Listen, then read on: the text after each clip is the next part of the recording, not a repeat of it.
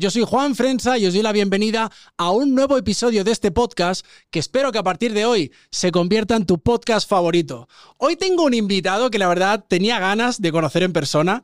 Cuando le llamé le dije, oye, me apetece hacer un podcast contigo. Digo, ¿te apetece? Me dijo, sí. Le digo, ok, ¿de qué quieres hablar? Me dijo, de lo que quieras. Le dije, ¿estás seguro? Me dijo, segurísimo. Así que para todos los amantes de el hate, la cancelación, lo políticamente incorrecto, todo lo cancelable, creo que os va a gustar. Y para quien no le guste eso, creo que va a ser un poquito incómodo, pero la verdad es que creo que podéis aprender muchas cosas. Es un gusto, es un honor contar hoy con Armando Saucedo. Bienvenido. Muchas gracias por la invitación, mi Juan. Ya saben, tengo que hacer esto para que la gente sepa y se prepare de cómo va el madrazo. ¿Cómo estás, güey? Muy bien, ¿y tú? Muy bien, gracias por la invitación. Aquí andamos, preparados para lo que sea. Directos del norte de México hasta la ciudad para grabar este podcast. Correcto, así es. Monterrey. la verdad tenía muchas ganas de conocerte, te lo decía antes de la entrevista, hace tiempo que veía tus vídeos y decía, yo siento cierta admiración por las personas que se meten al barro, hablar de, de, lo que nadie quiere hablar, pero de lo que todo el mundo piensa y tiene una opinión. Claro, claro, totalmente. Fíjate que es, es, es, a mí me da mucha risa porque te contaba, lo platicábamos ahorita, ¿no? Eh, yo siempre me he metido en estos temas de toda la vida. O sea, me estoy refiriendo desde que estoy chavillo, o sea, estoy hablando de primaria, secundaria. Yo era mucho como de quiero hablar de cosas que hagan enojar a la gente, güey. O sea, me gustaba como picar a la gente para que se enojara y no, no adrede con algo personal, porque nunca me meto con las personas, me meto con ideas, con puntos, con conceptos, con temas que andan por ahí que la gente, ay, no, no hay que hablar de eso, es muy tabú, ay, esto está, es cancelable, ¿por qué no? A ver, pum, y lo pones en la mesa y pues, me gusta ver arder el mundo, ¿no? Entonces, claro. Eh, pues así es mi contenido, ¿no? O sea, no trato de molestar a la gente, trato de incomodarles la forma en la que piensan, como para que traten de, ay, güey, no había, no había escuchado esto, no había pensado lo otro, no sé, como tratar de que se lleven una pregunta por lo menos cada que ven un podcast o un video, ¿no? Qué bueno. Es curioso porque no hay nada más viral que lo que le enfada a la gente. Es, muy fuerte eso. Cuanto más enfadas a la gente, más viral se hace el contenido. Mi querido Armando, quiero dejarte claro y que quede aquí en constancia de que este podcast no es contra ti. Es contra el punto. es correcto, muy bien, excelente. Así que vamos a meternos un poquito al barro, claro, ¿vale? Claro. Yo te quería preguntar, porque estos días estaba como investigando sobre ti, ¿no? Haciendo un poquito ese trabajo de investigación.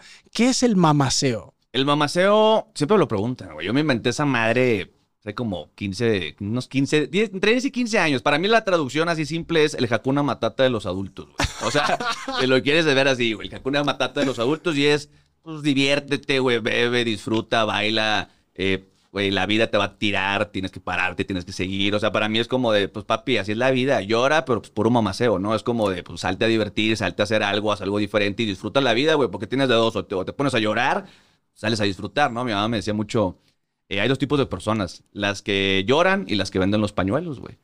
Y me decía, tú puedes llorar, pero también venden los pañuelos. Y le dije, ah, bueno, chingón, ¿no? Entonces para mí como que me quedé siempre con eso y es, encontré la manera para mí vamos a llamarle automotivarme si lo quieres ver así. Entonces empezaba con, hoy es día de mamaseo, ¿qué hacemos? No, pues vamos a enfiestar. ¿Para qué? Pues para relajarnos. Y hoy es día de mamaseo. Entonces me decían una pareja que tenía, me dijo, todos los días quieres que sean de mamaseo. Y le dije, pues qué chingón, ¿no? Totalmente. Entonces por eso salió un poquito lo del mamaseo. Este, con mi, una expareja que tuve, te digo que era como trasladarlo a divertirnos o hacer algo. Y ya lo mandé al contenido, ¿no? O sea, okay. y es algo muy representativo de la comunidad, ¿no? El mamaseo. Qué bueno, qué bueno.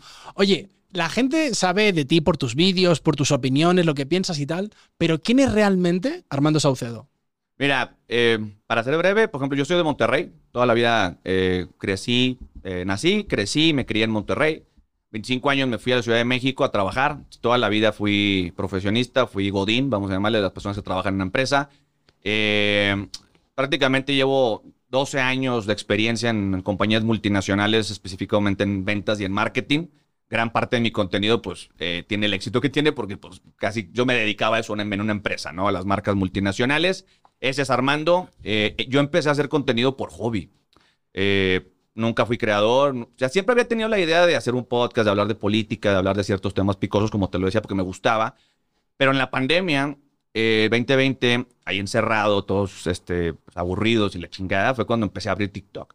Y justo empecé a ver muchos videos y empecé a ver contenido que yo dije, no, ¿qué es esto, güey? O sea, había güeyes dando consejos horribles a otros güeyes, había hombres llorando porque les dejaron a una mujer, había otros hombres llorando porque no sabían cómo hablarle a otra mujer. Entonces yo dije, no, pues tengo que entrar aquí, ¿no? O sea, vamos a, vamos a, vamos a divertirnos. Vamos a dar Y opinión. vamos a dar una opinión, ¿no? Hice un video, eh, di un consejo, funcionó, empecé, empecé, empecé y lo agarré de hobby. La realidad es que mucha gente me decía, oye, es que tú no monetizas tu contenido. Y le dije, no, hice tres años contenido sin monetizar nada, sin Facebook, sin podcast, sin nada. Únicamente tenía TikTok, llegué a una cuenta de 3.3 millones eh, y ahí empecé a armar la comunidad. Este, y pues básicamente así empecé a hacer contenido, ¿no? Pero pues ¿quién soy? Pues soy una persona que pues, venía de ser empleado, ahorita creo contenido, soy papá de dos niños.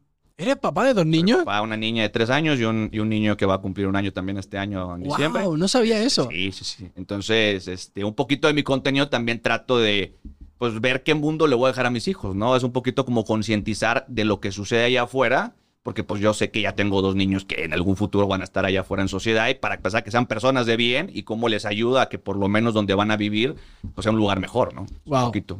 Me, me- me has hecho un jaque mate, no me lo esperaba eso. Ok. Sí, es, es algo que no, no, no, no hablo mucho de vida personal en redes No, sociales entiendo. por lo mismo. Y menos de este tema de los niños, fíjate, porque eh, hay un tema que yo toco mucho, que es eh, cómo hay hoy mucha gente que monetiza a sus hijos, ¿no? Wow. O sea, eh, mamás influencers, papás influencers, y tú dices, ¿qué hace de contenido más que poner al niño, ¿no? Vestir al niño, ponerlo a bailar, ponerle a jugar cosas, y dice, güey, ¿cuánta gente está viendo a tu hijo allá afuera? El peligro que está eh, con la gente que hay allá afuera viendo a tus hijos, pudiendo hacer cosas con inteligencia artificial, con las fotos y caras de tus hijos. Entonces yo trato de concientizar mucho a la gente de que entiendan los problemas que hay allá afuera y tratar de proteger a los niños, ¿no? Digo, a lo mejor me estoy metiendo ahorita ya más al detalle de un tema específico, pero, pero es por eso como que últimamente ves videos de ese tipo, ¿no? De temas sociales, temas polémicos. No, pero es un buen tema, ¿eh? Lo de eh, monetizar con tus hijos. Yo, la verdad, eh, respeto que la gente lo quiera hacer. Yo, la verdad, me, que quiero ser padre, no me imagino haciéndolo, la verdad. Pero por mis creencias, ¿sabes? Por mi manera de entender la vida y de cómo me educaron, no me gustaría hacer. Incluso yo soy actor. Claro. Yo no pensaba de, oye, pues mis hijos hacer comerciales desde pequeños, ¿no? Uf, creo que es un mundo tan cruel y creo que la energía se mueve a un nivel tan pesado que no me apetece que suba un vídeo de mi hijo y se pongan a criticarlo, ¿sabes? Exacto, exacto. Porque el hate, que hablaremos más adelante, está muy cabrón. Has mencionado una cosa que no lo sabía y es que a ti te tumbaron una cuenta de TikTok Sí. con 3.3 millones de followers. 3.3 millones y lo más chistoso, chistoso o no chistoso, pero fueron 64 videos en un solo día. Me aparecían reportados, me aparecieron que me los tumbaron. La gente iba en tu contra. Sí, claro, o sea, me quedé sin la cuenta de los 3 millones que me costó pues, prácticamente 3 años eh, trabajar. Eh, se me borraron todos los videos, se me fueron todo el ingreso que podía haber tenido de los en vivos, se me fue todos los likes, toda la trayectoria que había hecho en esos 3 años, se eliminó. Pero honestamente no me importó, yo creo que eso es lo que la gente más le molesta. Hice una cuenta el siguiente día burlándome que me habían tirado la cuenta pasada y ahorita ya llevo una cuenta de 250 mil seguidores. La comunidad ahí está, o sea, lo que, lo que no me preocupa a mí, a lo mejor no quiero sonar mamón, pero lo que no me preocupa es que la gente no vio esa cuenta y fue a buscar la nueva. Y fue a, a suscribirse a la otra y sigue llegando gente y siguen diciéndome si te tumban esta, cuál otra, y cuál otra, y cuál otra. Entonces creo que es, para mí es positivo, pero quiere decir que la gente realmente está escuchando el contenido y no solamente le dio un follow en algún momento porque, ah, pues X, me, Claro. cayó bien. Entonces yo creo que si hay una comunidad, si hay algo, pero sí, o sea, eh, hoy las opiniones, pues allá fuera mucho moralista, policía de lo moral, de lo correcto, que cree que por pensar diferente tiene el derecho de cancelarte, de tumbarte un trabajo de tres años, de hacer grupos, incluso es lo que más le decía yo, por ejemplo, al Sebas. eh, había grupos en Facebook, grupos en Facebook de personas, de corrientes feministas, corrientes de movimientos LGBT que decían, aquí está la cuenta de Armando Saucedo, vamos a denunciarla todos. Y, si- eran grupos grandes. Entonces de repente llegaban oleadas, supongo digo que fue como coordinado, planeado, porque yo estaba eti- etiquetado en esas publicaciones. Siguiente día se tumba la cuenta. Pues ¿quién fue? Pues, evidentemente sabes que llegaron 100, 200, mil reportes. Y te la Te la van a tumbar. Ya traté de recuperarla, no va a suceder. Pero mira, puro mamaceo, no pasa nada. Pero no, es, me encanta tu actitud porque la verdad que los creadores de contenido sabemos lo difícil que es subir una cuenta y que de repente te la tumben y tomártelo bien. Sí, sí, sí. Ojo, porque todos mis respetos, te lo tengo que decir. Es, es curioso, ¿no? Porque al final, hoy en día todos. La opinión es como el culo, todos tenemos una, ¿sabes? O sea, y todo el mundo quiere dar su opinión. Yo todos los días, Armando, escroleo y veo contenido que no me gusta. No, Claro. me, no me detengo. Claro. ¿Para Paso al siguiente. O sea, me voy a lo que sí quiero ver.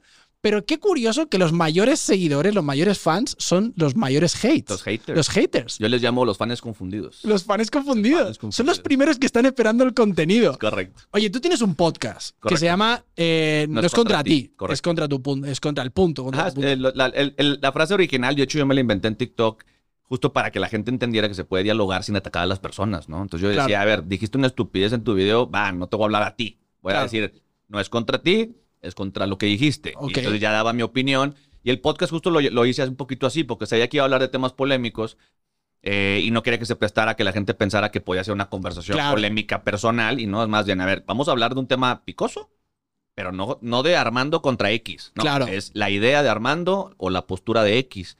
Entonces, el podcast se llama No es contra ti, pero la frase sí es No es contra ti, es contra tu punto. Me gusta, me gusta. Sí, sí, sí. Creo que, que es, no sé, a mí me gustó cuando lo vi, dije, no sé, como que tiene algo que, que- que me Sí, gusta. sí, sí. ¿Por qué haces lo que haces? ¿Cuál es el propósito, el objetivo que hay detrás de- del podcast? ¿Concientizar? ¿Abrir debate? Es, es una, es una gran pregunta porque ha, ha ido evolucionando. Y te soy, te soy franco. O sea, de, de arranque, eh, sí era empezar a hablar de temas que a mí me gustaban. Te repito, política, temas sociales, bla, bla, bla. En inicio, eh, tú sabes que si llegas hablando de política con 10 seguidores, pues evidentemente eh, pues, no, no te van a ver o te van a tirar, tirar hate o te van a borrar la cuenta y nunca vas a llegar a una escala realmente relevante como para comunicar un mensaje. Y entre esta búsqueda de cómo comunico estos temas, me empecé a encontrar con una necesidad enorme en los hombres de recibir contenido. ¿Y con qué tipo de contenido? O sea, no sé si te lo has dado cuenta, probablemente tú. De allá de donde vienes, eh, pues es más común, güey. Pero el feminismo, vamos a llamar, en las últimas dos décadas, eh, ha habido mucho contenido y cuentas empoderadoras hacia las mujeres. Estoy de acuerdísimo y tienen que existir. O sea, se tenía que hacer algo eh, Claro. para empoderar a la mujer. Eh, el tema que yo empecé a notar es que se tergiversó mucho eso y pasó de ser un apoyo a la mujer a un ataquemos al hombre. Entonces llegó un punto en donde yo veía videos en redes sociales del hombre no vale madre, el hombre es un machista y la masculinidad es tóxica y ser proveedor y no sé qué, y si te proteges un masculino. y la, la, la, la, la. Entonces yo empecé a ver a muchos hombres deprimidos, tristes, eh, que no sabían interactuar socialmente, que no sabían ligar, que querían buscar pareja y no podían. Y, de repente hacían preguntas tan simples que yo digo, ok, a lo mejor yo las veo tan simples porque me tocó crecer en una época en donde a mí sí me tocó marcar a casa de mi novia y que me contestara el papá, ¿no? O ir a tocar a la casa de tu novia y que te abrieran. Bueno, estos güeyes no. Son güeyes de 18 años que aparte de que estuvieron encerrados tres años en pandemia, son güeyes que están acostumbrados a las redes sociales, que no están acostumbrados a interactuar de manera personal y que es muy natural una pregunta de cómo me acerco a una chava. Más en esta época en donde si te la acercas capaz te dice que la acosaste. O si te acercas y la, mu- la mujer tiene expectativas muy, muy altas por lo que ven. No sé, o sea, estoy hablando de... Creo que era necesario contenido para hombres que los empoderara, que les ayudara un poco a salir de esta neblina mental de qué es ser un hombre, de que está bien ser un hombre.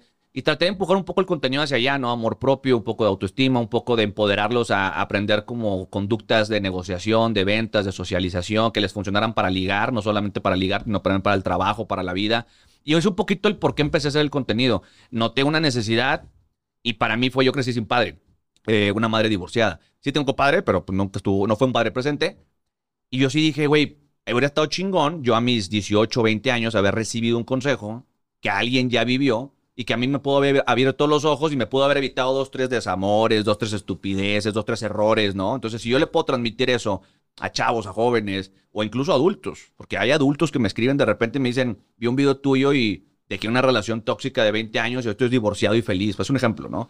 O me, otro güey me escribe de 40 años, nunca había estado feliz y conseguí una pareja por primera vez en la vida. O me, me escriben y yo sigo aquí porque vi tu podcast de no sé qué. Y, ay, cabrón, cuando ves eso, pues es bonito, güey, porque pues sabes que lo que estás entregando a alguien le está ayudando, aunque te critiquen. Me vale más si me critican 100. Si ayudé a una o dos personas, pues, para mí que sigan hablando y criticando, ¿no? Entonces, digo, te di un poquito de, más de carnita, pero ese es el por qué empecé a hacer todo esto. ok. ¿no? que- O sea, ¿Tú vives del contenido? ¿Vives de tu podcast? eh, apenas, em- o sea, ahorita estoy en la transición, vamos a llamarle, de ser independiente. Eh, ya no trabajo en la empresa en la que trabajo, luego lo voy a sacar en un podcast para que estén pendientes, porque sí hubo una situación por ahí, eh, de entre lo que hablo y lo que pasó, Ok. eh, por, por lo cual ya no estoy ahí. Y ahorita ya estoy empezando a tratar de vivir del contenido, ¿no? O sea, el- eh, estoy sacando el podcast, estoy sacando el contenido, ahora sí voy a empezar a, a poner una agencia de marketing de lo que soy experto, ¿no? Cómo empiezo a hacer creación de contenido y viral contenido. Pero pues sí, o sea, hoy no, estoy en esa transición, vamos a llamarle. ¿no? Vi, vi en tu podcast que empezaste, no sé si fue el primero o el segundo episodio, lo hiciste con el, con el compa. Con el te- Temach. Con el Temach. Eh, mi compa, mi compa. Temach se ha convertido en el papá de muchos mexicanos, muchos latinos sobre todo. Yo, mi admiración profunda que se haya metido a eso porque creo que es un tema delicado. Veo que tú estás también metiéndote en un tema similar y creo que estás, ¿no? Os vi como en el Día Sí, del Hombre, Día del Hombre. y como haciendo cosas juntos y tal. Eh, con esto no estoy diciendo como que, que estoy en contra de, ¿no? Que parece, es que parece que cuando te gusta algo estás en contra de lo Claro. que, ¿no? Pero sí creo que como creador, que yo se- meses atrás que recibía mucho hate por cosas, yo decía, a mí me afectaba. Claro. Yo decía, tío, o sea, no he dicho nada malo, ¿sabes? Y aparte hacía un, un- un- un contenido de crecimiento personal que era como, Sí, el Tío, no, no es nada estás- tóxico. He estado toda la semana estudiando y leyendo para resumirte en un minuto algo que te sirva a ti, ¿sabes? Y tú lo único que haces es venir a criticarme. Claro. Ahora desde hace como un mes, puedo decir, me he liberado de ese hate. Ha sido una liberación de decir, ya me vale madre. Sí, o sea, mi propósito está por encima de los que quieran venir a criticarlo, ¿no? Pero ¿cómo llegaste a, a- a eso? O sea, a decir, a que a partir de hoy se me escurre el hate. Porque entraba en los debates, ah, pero así mal. O sea, me enzarzaba con ellos y yo decía, se me ha ido mi día a la mierda por enzarzarme con un tío que ni tiene foto en su perfil. Se llama arroba user44 Pikachu, ¿sabes? Eh, dices, ¿cómo me voy a pelear con alguien que ni está dando la cara, ¿sabes? Entonces, creo que hay una cosa que la gente no entiende y es como de, oye, yo estoy haciendo este podcast y yo soy Juan Frensa, él es Armando Saucedo y estamos aquí, dando la cara, dando una opinión. El día que tengas los huevos de ponerte aquí a dar tu opinión, entonces te daré tu lugar. Exacto. Pero si no estás dispuesto a eso, no me voy a dar mala vida porque tú quieras opinar distinto, ¿ok? Porque estamos O sea, partiendo de lugares diferentes. Y eso que tocas es muy importante, fíjate, porque yo, yo hace poquito hice un video porque me llamó la atención lo que dices. Toda la gente que me critica, incluso creadores grandes, te estoy hablando de creadores ya de más de 100 mil, 200 mil seguidores, 300 mil seguidores o hasta millones, usan seudónimos. Ninguno usa su nombre real. Y las fotos o su representación de personaje no es muchas veces su cara. claro. ¿Me explico? Hay un güey que me criticaba a mí mucho que ponía un filtro de. Se ponía un filtro de luces de, de TikTok y su cuenta tenía un seudónimo. Pero el güey era muy ácido en sus críticas y yo dije, qué bonito que tengas una crítica y a qué hora me la pones en la cara. O sea, a qué hora tú me lo dices de frente. A qué hora me dices tú cómo te llamas, tú quién eres y cuándo me dices a mí, Armando, por qué estás en contra de lo que estoy diciendo. Porque tú sí vas contra mi persona. Imagínate, eh, hubo ocasiones en las que me, levanta- le- me levantaron falsos, güey. Me empezaban a inventar que yo era un deudor alimentario, que yo debía dinero, eh, que yo no pagaba pensión alimenticia a mis hijos y le chingada. Y dije, fíjense lo que tienen que llegar, güey, eh, para poder argumentar algo, para poder ser virales o para poder colgarse de, Claro. de lo que está haciendo alguien más. Y yo estoy de acuerdo contigo, porque yo me acuerdo que me enfocaba en esas personas, llegaba un mensaje o un video o algo, y yo decía, usuario 345 sin foto, como dices. Y ya me había planeado tres horas que le iba a contestar. O cómo le iba a contestar. Y dije, güey, tres horas de mi vida y de mi tiempo en un idiota que ni la cara me está dando justo lo que estás Claro. diciendo. O sea, para mí, qué bueno que lo ves así, güey. Es que, es que es así. Ahora estaba pensando en un tema, yéndome un poco del tema, pero vivimos en una época donde todos son números. Tantos seguidores tienes, tan importante eres o tanto vales, ¿no? Claro. Yo no tengo tanto esa filosofía, la verdad, no, no forma parte de mi educación, pero sí me doy cuenta, ¿no? A la hora de los creadores incluso, creo que no, no nos ayudamos, tío. Siento que dices, ay no, me han invitado al podcast, pero solo tiene 100.000 suscriptores, no voy, ¿sabes? Porque no tiene un millón. Y dices, hostia, qué fuerte, ¿no? Y yo te quiero preguntar, ¿para qué crees realmente que sirve tener seguidores? La- la- o sea, para inflar el ego, güey. Esa es la realidad. Es puro O sea, ego. es puro ego. Porque mucha gente, la cantidad de gente que me preguntó, ¿cómo estás? Que te tiraron la cuenta de 3 millones, ¿estás bien? Te- Pues yo estoy de lo más normal, güey. O sea, ¿qué esperabas? Que estuviera llorando, deprimido, triste, tomando medicado. ¿Qué, qué esperabas? No, pero es que, ¿cómo, ¿cómo estás tan tranquilo? Es que ahí me tumbaron una de 200 mil y estoy en crisis. Pues la vuelves a hacer y la vuelves a levantar. O sea, yo no estoy aquí por los seguidores. Claro. O sea, yo estoy aquí porque me gusta hacerlo, disfruto lo que hablo, me gusta crear contenido, me, me gusta ver que ayudo a la gente. Entonces, si es uno, 10, 15, 200 mil o 3 millones, me da igual, güey. Claro. Pero fíjate una cosa que estás diciendo. No sé si lo, yo lo noté, ¿sabes cuándo? Con la palomita de azul de Instagram. No mames, tocamos el tema, gente. tocamos el O sea, tema. 66 millones de dólares hizo en un solo día. 660 millones. 660, fuera, 660 millones en un solo día por pura gente que quería sentirse importante y compró una palomita, güey. Y la gente me decía, ¿y tu palomita? Y le dije, yo tengo 200 mil, 250 mil seguidores en Instagram. Y le decía, yo tengo 250 mil y no tengo la palomita.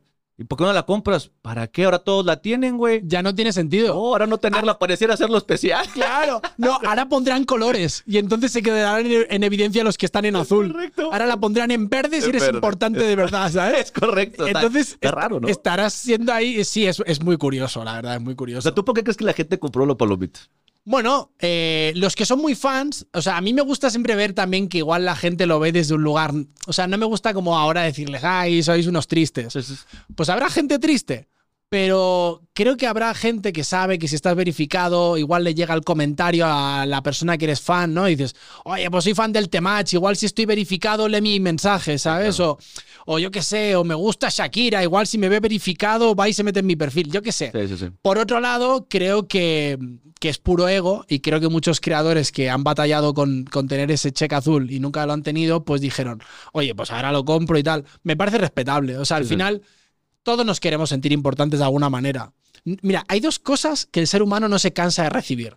Dinero en su cuenta del banco y Y atención. validación, atención. Y atención. Entonces, pues es atención. Las redes sociales es eso. Esa atención.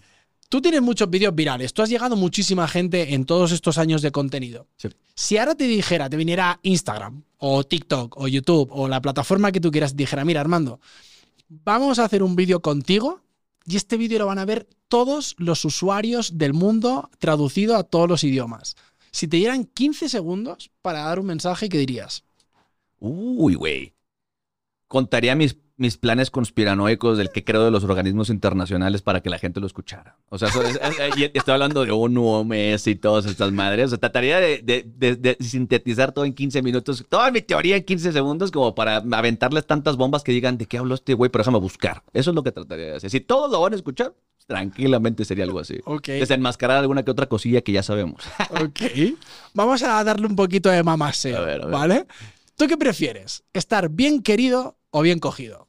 Ay, cabrón, eso es, es que es. Ah, esta, esa, esa está buena, güey. Esa está buena. Es que, a ver, yo siempre he dicho, en las relaciones tiene que haber paz y paz, paz, paz. Para que, para que funcione, güey, ¿no? O sea, paz, paz, paz. Yo creo que es parte. O sea, el amor es una decisión, güey, para mí. O sea, el amor no es como que. yo, yo, yo, yo lo veo así ácidamente, ¿no? O sea, hay un proceso de enamoramiento, ¿no? Digo, los- la gente experta Claro. sabrá más, pero no ha de ser más de 18 meses, vamos a suponer, en donde sientes el cosquilleo, el enamoramiento, el, ah, no me quiero despegar de esta persona. Y poco a poco, pues vas conociendo a la persona, salen las cositas, empiezan los conflictos, las peleas, los humores, las vivir juntos. Y llega un punto en el que se convierten, es una decisión estar con esta persona porque me da A, B, C o me suma en tal, tal, tal y tal. Y decides quedarte ahí sabiendo que hay otras opciones, tentaciones y la chingada, ¿no? ¿Qué es una de las cosas que para mí te ayudan a tomar esa decisión? La, la activi- la parte sexual, güey. O sea, yo sí creo que un gran porcentaje de una relación exitosa es el, el paz, paz, paz, güey, la neta. Eh, yo creo que si no estás bien cogido, no hay amor. Esa es la realidad. O sea, puede haber mucho amor y si no estás bien cogido, pues el amor empieza a tener curiosidades, ¿no? O sea, es así más o menos lo veo. Para mí es, Ok. tiene que haber buen sexo para que esta decisión pueda durar a lo largo del tiempo. Totalmente. O sea, no no, sé. no, no, está bien. Y aparte lo he hablado mucho en mis podcasts y es verdad, una relación es trabajo. Sí. A la gente se le olvida cuando ah, se rompe la burbuja, tú has dicho 18 meses, yo digo que el enamoramiento, si te dura más de 12, estás bien pendejo. Mm. Entonces, cuanto antes se rompa la burbuja, antes te das cuenta si quieres estar con esa persona Claro. o no. Claro. Ahí empieza el amor y empieza el trabajo. Otra, otra de mamaseo, a, A ver, qué te a ver, a parece. A ver, a ver. ¿Crees que todos tenemos un precio? Ay, güey, es que yo creo que sí. Yo, o sea, es una, es una gran pregunta porque sí hay cosas que yo de plano no haría, pero después me pongo en situaciones y digo, puta, es que si fuera tanto dinero, pues ¿qué haría, no? O sea, hay, hay un comentario que la vez pasada vi en Facebook, no me acuerdo dónde fue, una película, no sé qué era, que alguien le decía a una mujer, oye, ¿te acostarías conmigo por 10 millones de dólares? Claro. ¿Y por 10 dólares? No. ¿Qué crees que soy? Pues lo que eres ya sabemos, solamente faltaba ver el precio, ¿no? Entonces para mí fue como una cosa que me hizo mucho clic y dije, ay cabrón, güey, o sea, porque si, si llegaran contigo ahorita, a lo mejor tú me dices, yo nunca saldré eh, desnudo a la calle, nunca. Y a lo mejor llega un güey y te dice, ahorita te doy dos millones de pesos y te sales corriendo a la calle y dices, ay güey, pues sí lo hago, no, no te creas, son 10 mil, ah, no, ya no. Entonces, ¿realmente es tus principios y valores o realmente es ¿cuánto me vas a dar para olvidar mis principios y valores? ¿no? O sea, yo creo que todos tienen un precio, pudiera ser, no sé cuál sea. A mí, a mí hay una película que me fascina, que se llama Nueve Reinas, de Ricardo Darín, una película argentina, y están en un, en un baño y entonces están ahí hablando unas cosas y entonces están hablando de si, la, si tenemos un precio o no. Entonces toma un, un chingo de servilletas y le, dice, y le pone una servilleta y dice, ¿te cogerías a un tipo por un dólar? Ok, ¿te cogerías a un tipo por 100 dólares? Y pone todas las servilletas y dice, ¿te cogerías a un tipo por un millón? Dice, ¿viste? No faltan putos, faltan financistas. es, muy parecido. Es, lo- es casi lo mismo. O sea, no es, no es pregunta si lo vas a hacer o no, es qué, qué, qué, qué falta para que estés dispuesto a, cuánto es, qué vale. Total. No, está cabrón. Oye, a mí me fascina la gente de- mexicana del norte. Me fascina la gente mexicana en general. ¿eh? Llevo cinco años aquí. Pero ahí en el norte tenéis algo ahí por Monterrey, tirando para arriba como de buen pedismo. Pero fíjate que por mi experiencia, eh, no sé por qué, pero las mujeres del norte como que tienen un carácter distinto, como que tienen, son cabronas, tienen un carácter cabronas. fuerte. ¿De dónde viene eso? No sé, fíjate, eh, eh, eh, yo siempre lo- o sea, en general el norteño es como más eh, vale madre, ¿no? O sea, es como más, eh, pues como más entrón. No quiero decir que no haya gente en todo México así. El mexicano en general es, es cabrón. El norteño es menos suave. Lo veo yo un poquito así. O sea, como que está más, más acostumbrado a la grilla, al, al- a la carrilla, que es como molestarte, eh, a las palabras más fuertes. Tenemos un tono al momento de hablar más fuerte, que parece que estamos enojados. Muchas veces vienes al sur y te dicen, ¿estás enojado? No, no estoy enojado. Bueno, muchas, muchas veces las mujeres del norte le dicen, ¿estás enojada? No, güey, estoy muy feliz. ¿Pero por qué hablas así? Pues es que así hablo. Y ellas están acostumbrados a convivir en ese ambiente, con ese tipo de hombres, tú como hombre con ese tipo de mujeres. Y como hay una cultura, si tengo que decirlo, más machista que en el centro sur, pues la mujer como que se pone más, más fiera con su hombre y el hombre se pone más fiera con la mujer. Entonces como que hay esa, ese carácter, ¿no? De. ¿con quién estás hablando? ¿Y a quién estás viendo? ¿Y a dónde vas? Y, y, pues el hombre está acostumbrado a que se ponga así. No sé, estoy diciendo que esté bien o esté mal. Te estoy diciendo que es una forma como de operar. Por eso regularmente ves una mujer norteña y dicen, ay, son cabronas, son, vienen y te mandan y te gobiernan y la chingada. Pues sí, hay muchas que sí son, que sí son duras, son duras. Sí, sí. Oye, hablando de norte y de sur y hablando de México. Yo llevo cinco años aquí Sí. y la verdad me llamó mucho la atención el clasismo que hay en México, más que el racismo, aunque también existe, pero el clasismo. Sí. ¿Por qué es esta cosa de que parece que el mexicano, cuanto más al norte vive o nació, como que ve de una manera más despectiva a la gente que vive más al sur? No sé, mira, te- eh, tienes un punto, te voy a decir. Hay mucho clasismo en México en general. O sea, por ejemplo, te voy a contar un- un- una situación. Yo vi ahorita, por ejemplo, una artista eh, que tiene dos hermanos, Yaritza, no sé cómo se llama, que canta canciones de corridos. Es muy nueva, no lo, no, no, no la sigo, pero empecé a escuchar que ayer, o no sé qué día, vinieron a la Ciudad de México. Ella y sus dos hermanos viven en Washington y cantan música regional mexicana. Vinieron a México y dijeron, no nos gusta la comida de la Ciudad de México. Prefiero la comida mexicana que he probado en Washington Claro. porque pica más y no sé qué dijeron. Ah, se ofendió todo el mundo y todo el mundo se les fue encima de que pinches mexicanos no son mexicanos, porque atacas la comida mexicana y cómo que ahora se resulta. yo- yo me quedé pensando y dije, qué hipócritas, güey. Yo he visto mexicanos aquí en la Ciudad de México atacando a gente de otra colonia, de otro estrato social, por lo que comen, por cómo se visten y cómo son. Y han dicho cosas iguales de la comida de la Ciudad de México, estando aquí de otros mexicanos, pero entonces no está mal. Y el mexicano tiene mucho la frase de entre nosotros y nos chingamos. Pero si viene alguien de afuera a chingarnos, nos ponemos todos locos. Y yo dije, esa mentalidad debería existir desde antes de que fuera así. Porque hay, hay una, hay algo que pasa mucho aquí, en Latinoamérica en general, pero es esta famosa como cubeta de, de cangrejos, ¿no? Que si meten muchos cangrejos a la cubeta, siempre estaban buscando cómo jalar al que va a salir, en lugar de todos empujarse y ver cómo sacar al otro. Y aquí es muy parecido en Latinoamérica, como que hay mucho resentimiento. Y eso es mucho por el tema político. Te voy a explicar por qué. Se han encargado de tratar de dividir a las clases sociales. Cuando entra un gobierno, cuando entra el otro, o sea, entra un gobierno y dice, estos güeyes son los fifís, los ricos, los que nos tienen como nos tienen. Y luego entra otro presidente y dice, es que los otros son unos huevones, no trabajan y por están como están. Entonces crean un conflicto entre lo que considera la gente el causante del problema en el país y los causantes del por qué estamos así. Entonces crean un choque y ya se crea una guerra en donde, ah, tú eres fifí, automáticamente voy a decir que eres un corrupto, un ratero, un vividor o te heredado un dinero. Y tú no eres fifí y automáticamente voy a decir que eres un subsidiado por el Estado, que eres un mediocre, que no quieres trabajar y que te falta actitud y ganas en la vida para llegar a donde estoy yo. Entonces esa, esa, esa, esa cultura de choque político, de generación de conflictos, de estar ahí teniendo a la gente peleándose. Pues es algo que la gente no logra entender, o sea, nos tienen peleando, nos tienen conflictuando. Y eso es lo que pasa, que de repente tú ves en el norte, eh, un estado como Nuevo León, por ejemplo, que aporta bastante al PIB del país y que aporta bastante en un tema eh, federativo en cuanto a impuestos. Y de repente los del sur eh, vamos a llamarle, se subsidian de ese dinero. Entonces, muchas veces ves gente burlándose de eso. Dice, ah, es que ustedes pagan lo que nosotros hacemos. Y, y, ellos, sí, yo te pago tu metro. Entonces, se convierte en esta grilla y en este insulto. Entonces, cuando empiezan a venir para acá personas, toman esas represalias. Ah, es que es torteño. Y un chilango va para allá y es, ah, quítate el chilango. Entonces, Ok. empieza como esa guerra que para mí es un tema político, pero que casualmente cuando alguien externo viene a agredirte, ya se olvida todo Claro. eso. Y es todos los mexicanos contra ese güey. Claro. No digo, te contesté un poco amplio la No, pero está bien, está bien. está- Y, y tocando este tema, eh, ¿tú qué piensas de que cada vez, yo sé que vives en Monterrey, Sí. quizás en la Ciudad de México es más notable, pero ¿qué piensas de que cada vez vivan más extranjeros aquí? Es un, o sea, es un gran, es un gran, es una gran pregunta y es un gran tema porque y lo vamos a empezar a ver todavía más, la- el tema de la gentrificación, como le llaman, ¿no? Eh, a mí sí me molesta en- por muchas razones.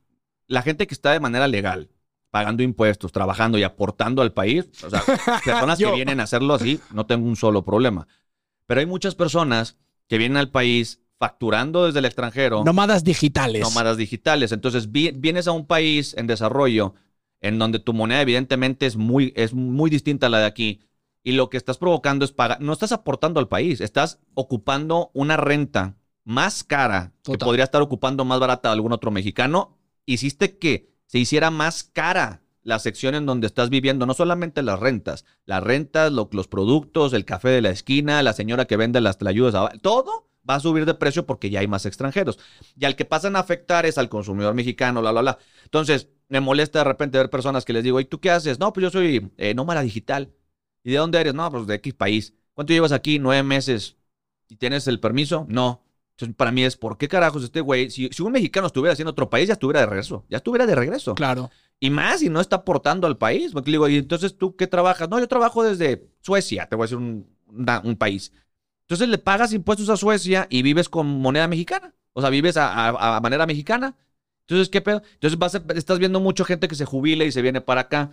Y gente que acaba de trabajar en Estados Unidos y se viene para acá, o de Canadá, o de Europa. Entonces, de repente estás comprando terrenos a un sobreprecio y haces imposible para los demás comprarlos.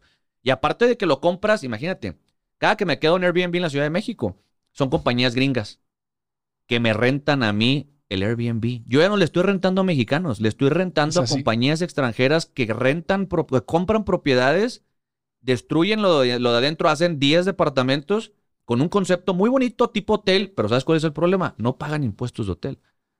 ¿Y sabes a quién están pegándole? Al- al- al- a la industria del turismo mexicano, porque le pegas a la hotelería mexicana, le pegas a los servicios mexicanos, a las cadenas mexicanas, por una empresa que no está pagando impuestos de hotel, que probablemente está facturando en otro lado y que probablemente su negocio solamente lo está haciendo aquí con mexicanos. No sé si estoy siendo claro, pero... No, no, 100%. Está siendo muy claro sea, porque yo como extranjero que llevo cinco años aquí, pagando al SAT religiosamente Sí, cada claro. mes, a mí me ha afectado. Yo lo decía el otro día con mi madre, digo, mamá, esto ya no es barato. Vivir en la Ciudad de México se ha vuelto algo caro. sí, claro. Sobre todo en la burbuja de Roma Norte, Roma Sur, Condesa, bueno, donde Claro, vivimos en, en la burbuja, que tengo que deciros, sorry, pero eso no es México. Eso- Eso es una burbuja para burbuja. los que venimos de fuera. Pero es curioso. Hablando de esto, eh, yo la verdad tengo que decir que a mí en México siempre me han tratado muy bien. sí, sí, sí. No he tenido prácticamente ningún problema. Pero hay un, un tanto por ciento, sobre todo igual más en redes sociales que a nivel directo, eh, como que el hecho de ser español sigue causando estragos en muchos mexicanos y te siguen sacando la famosa conquista. ¿no? Sí, claro. Eh, to- tomo aire porque me, me sigue pareciendo un poco... No quiero hacer de menos a nadie, pero me sigue pareciendo un poco absurda a día de hoy, ¿no? Porque yo muchas veces me dice, pinche español aquí, ahora ha venido a volver a conquistar y a quitarnos trabajo. Y digo, yo pago mis impuestos. Eh, no le estoy haciendo daño a nadie, o sea, pero me sigue llamando la atención esa gente que sigue clavada con la conquista. ¿Tú como mexicano qué piensas?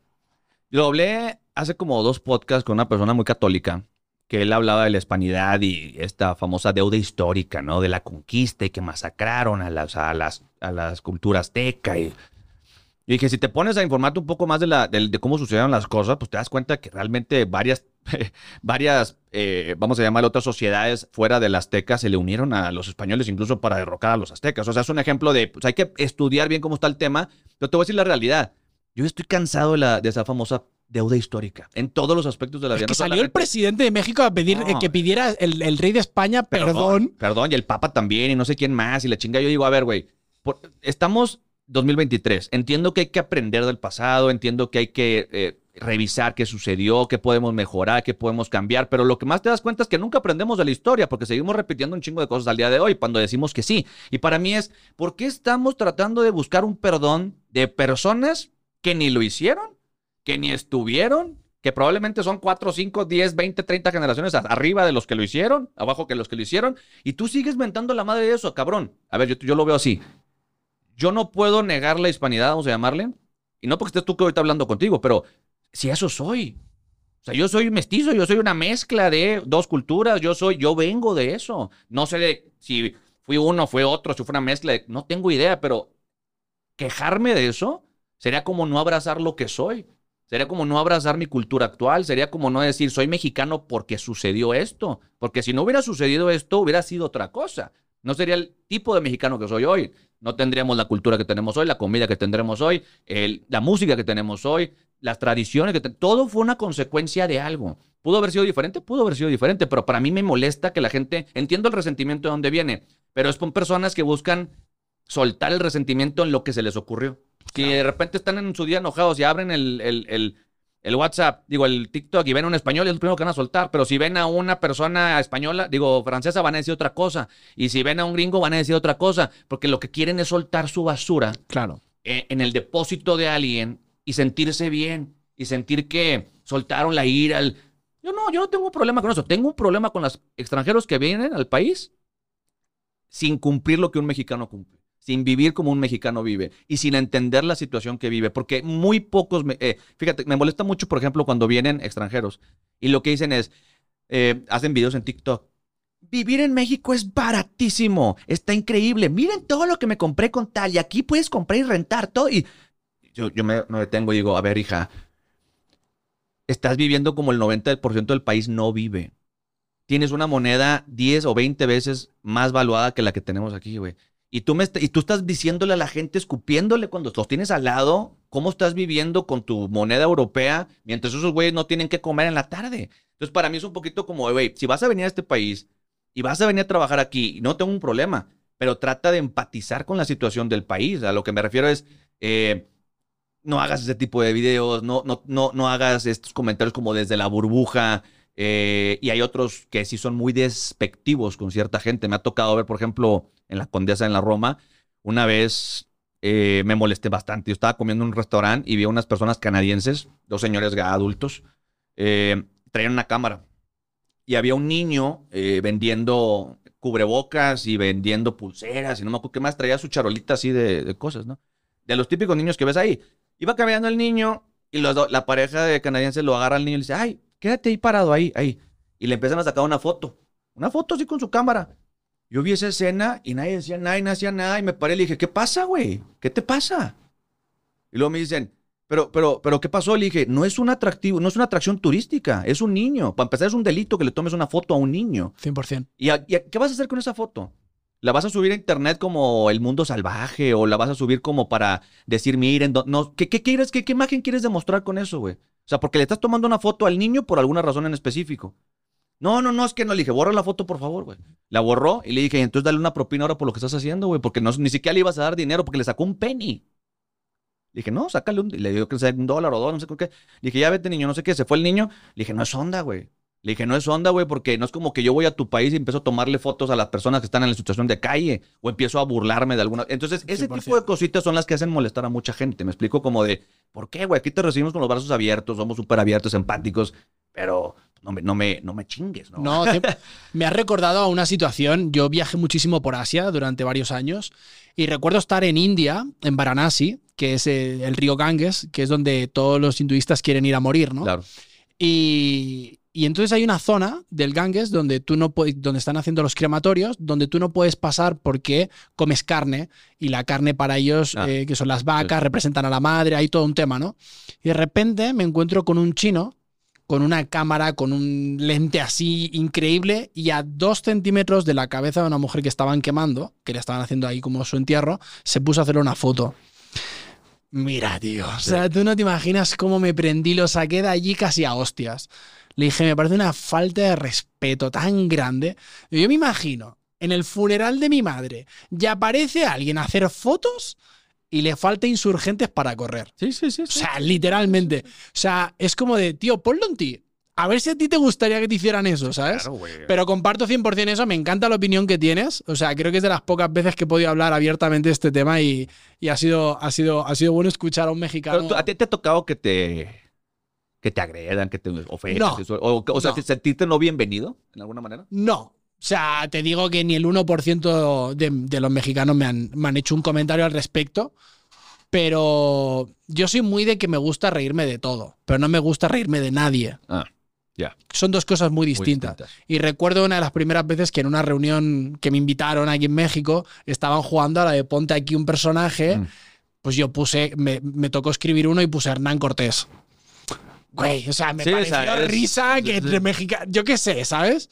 Güey, hubo uno que se clavó, pero durísimo cuando acabó el juego de lo has puesto tú, es que encima vienes aquí, te ríes de nosotros. Digo, hostia, perdonad, de verdad no ha sido con esa intención, ¿sabes? O sea, también empecé a ponerme de este lado. Yo nunca había vivido en México, ¿no? Ahora hay muchas cosas que igual mi forma de pensar cuando llegué, pues han cambiado. Claro. Porque pues al final vivo en esta realidad, ¿no? O sea, México es mi casa, Sí, pese claro. a quien le pese. Es que hay mucho, te voy a explicar, también hay, o sea, lo que yo he notado, hay mucho resentimiento también, por ejemplo, si hay, si hay extranjeros eh, de los dos lados, ¿eh? hay extranjeros que vienen a pisotear Sí. y la gente se deja. Y hay mexicanos que les encanta malinchar. El Así, así- malinchismo así- es... así le, así le llamo yo, ¿no? Bueno, así le llama en general, pero lo que no me gusta, te voy a poner un ejemplo que pasó hace poco. En el metro de la Ciudad de México hay un vagón exclusivo para mujeres. Nadie puede entrar a ese vagón más que las mujeres. Perfecto, no hay tema. De repente has visto en los últimos dos años, bajaron una vez un señor de la tercera edad. Un señor que no podía ni caminar. Lo estaba llevando a alguien y el señor no podía ni escuchar lo que estaban gritándole a las feministas, pero bájenla y no sé qué. El señor como que iba a una consulta y no sabía, lo bajaron. Está bueno.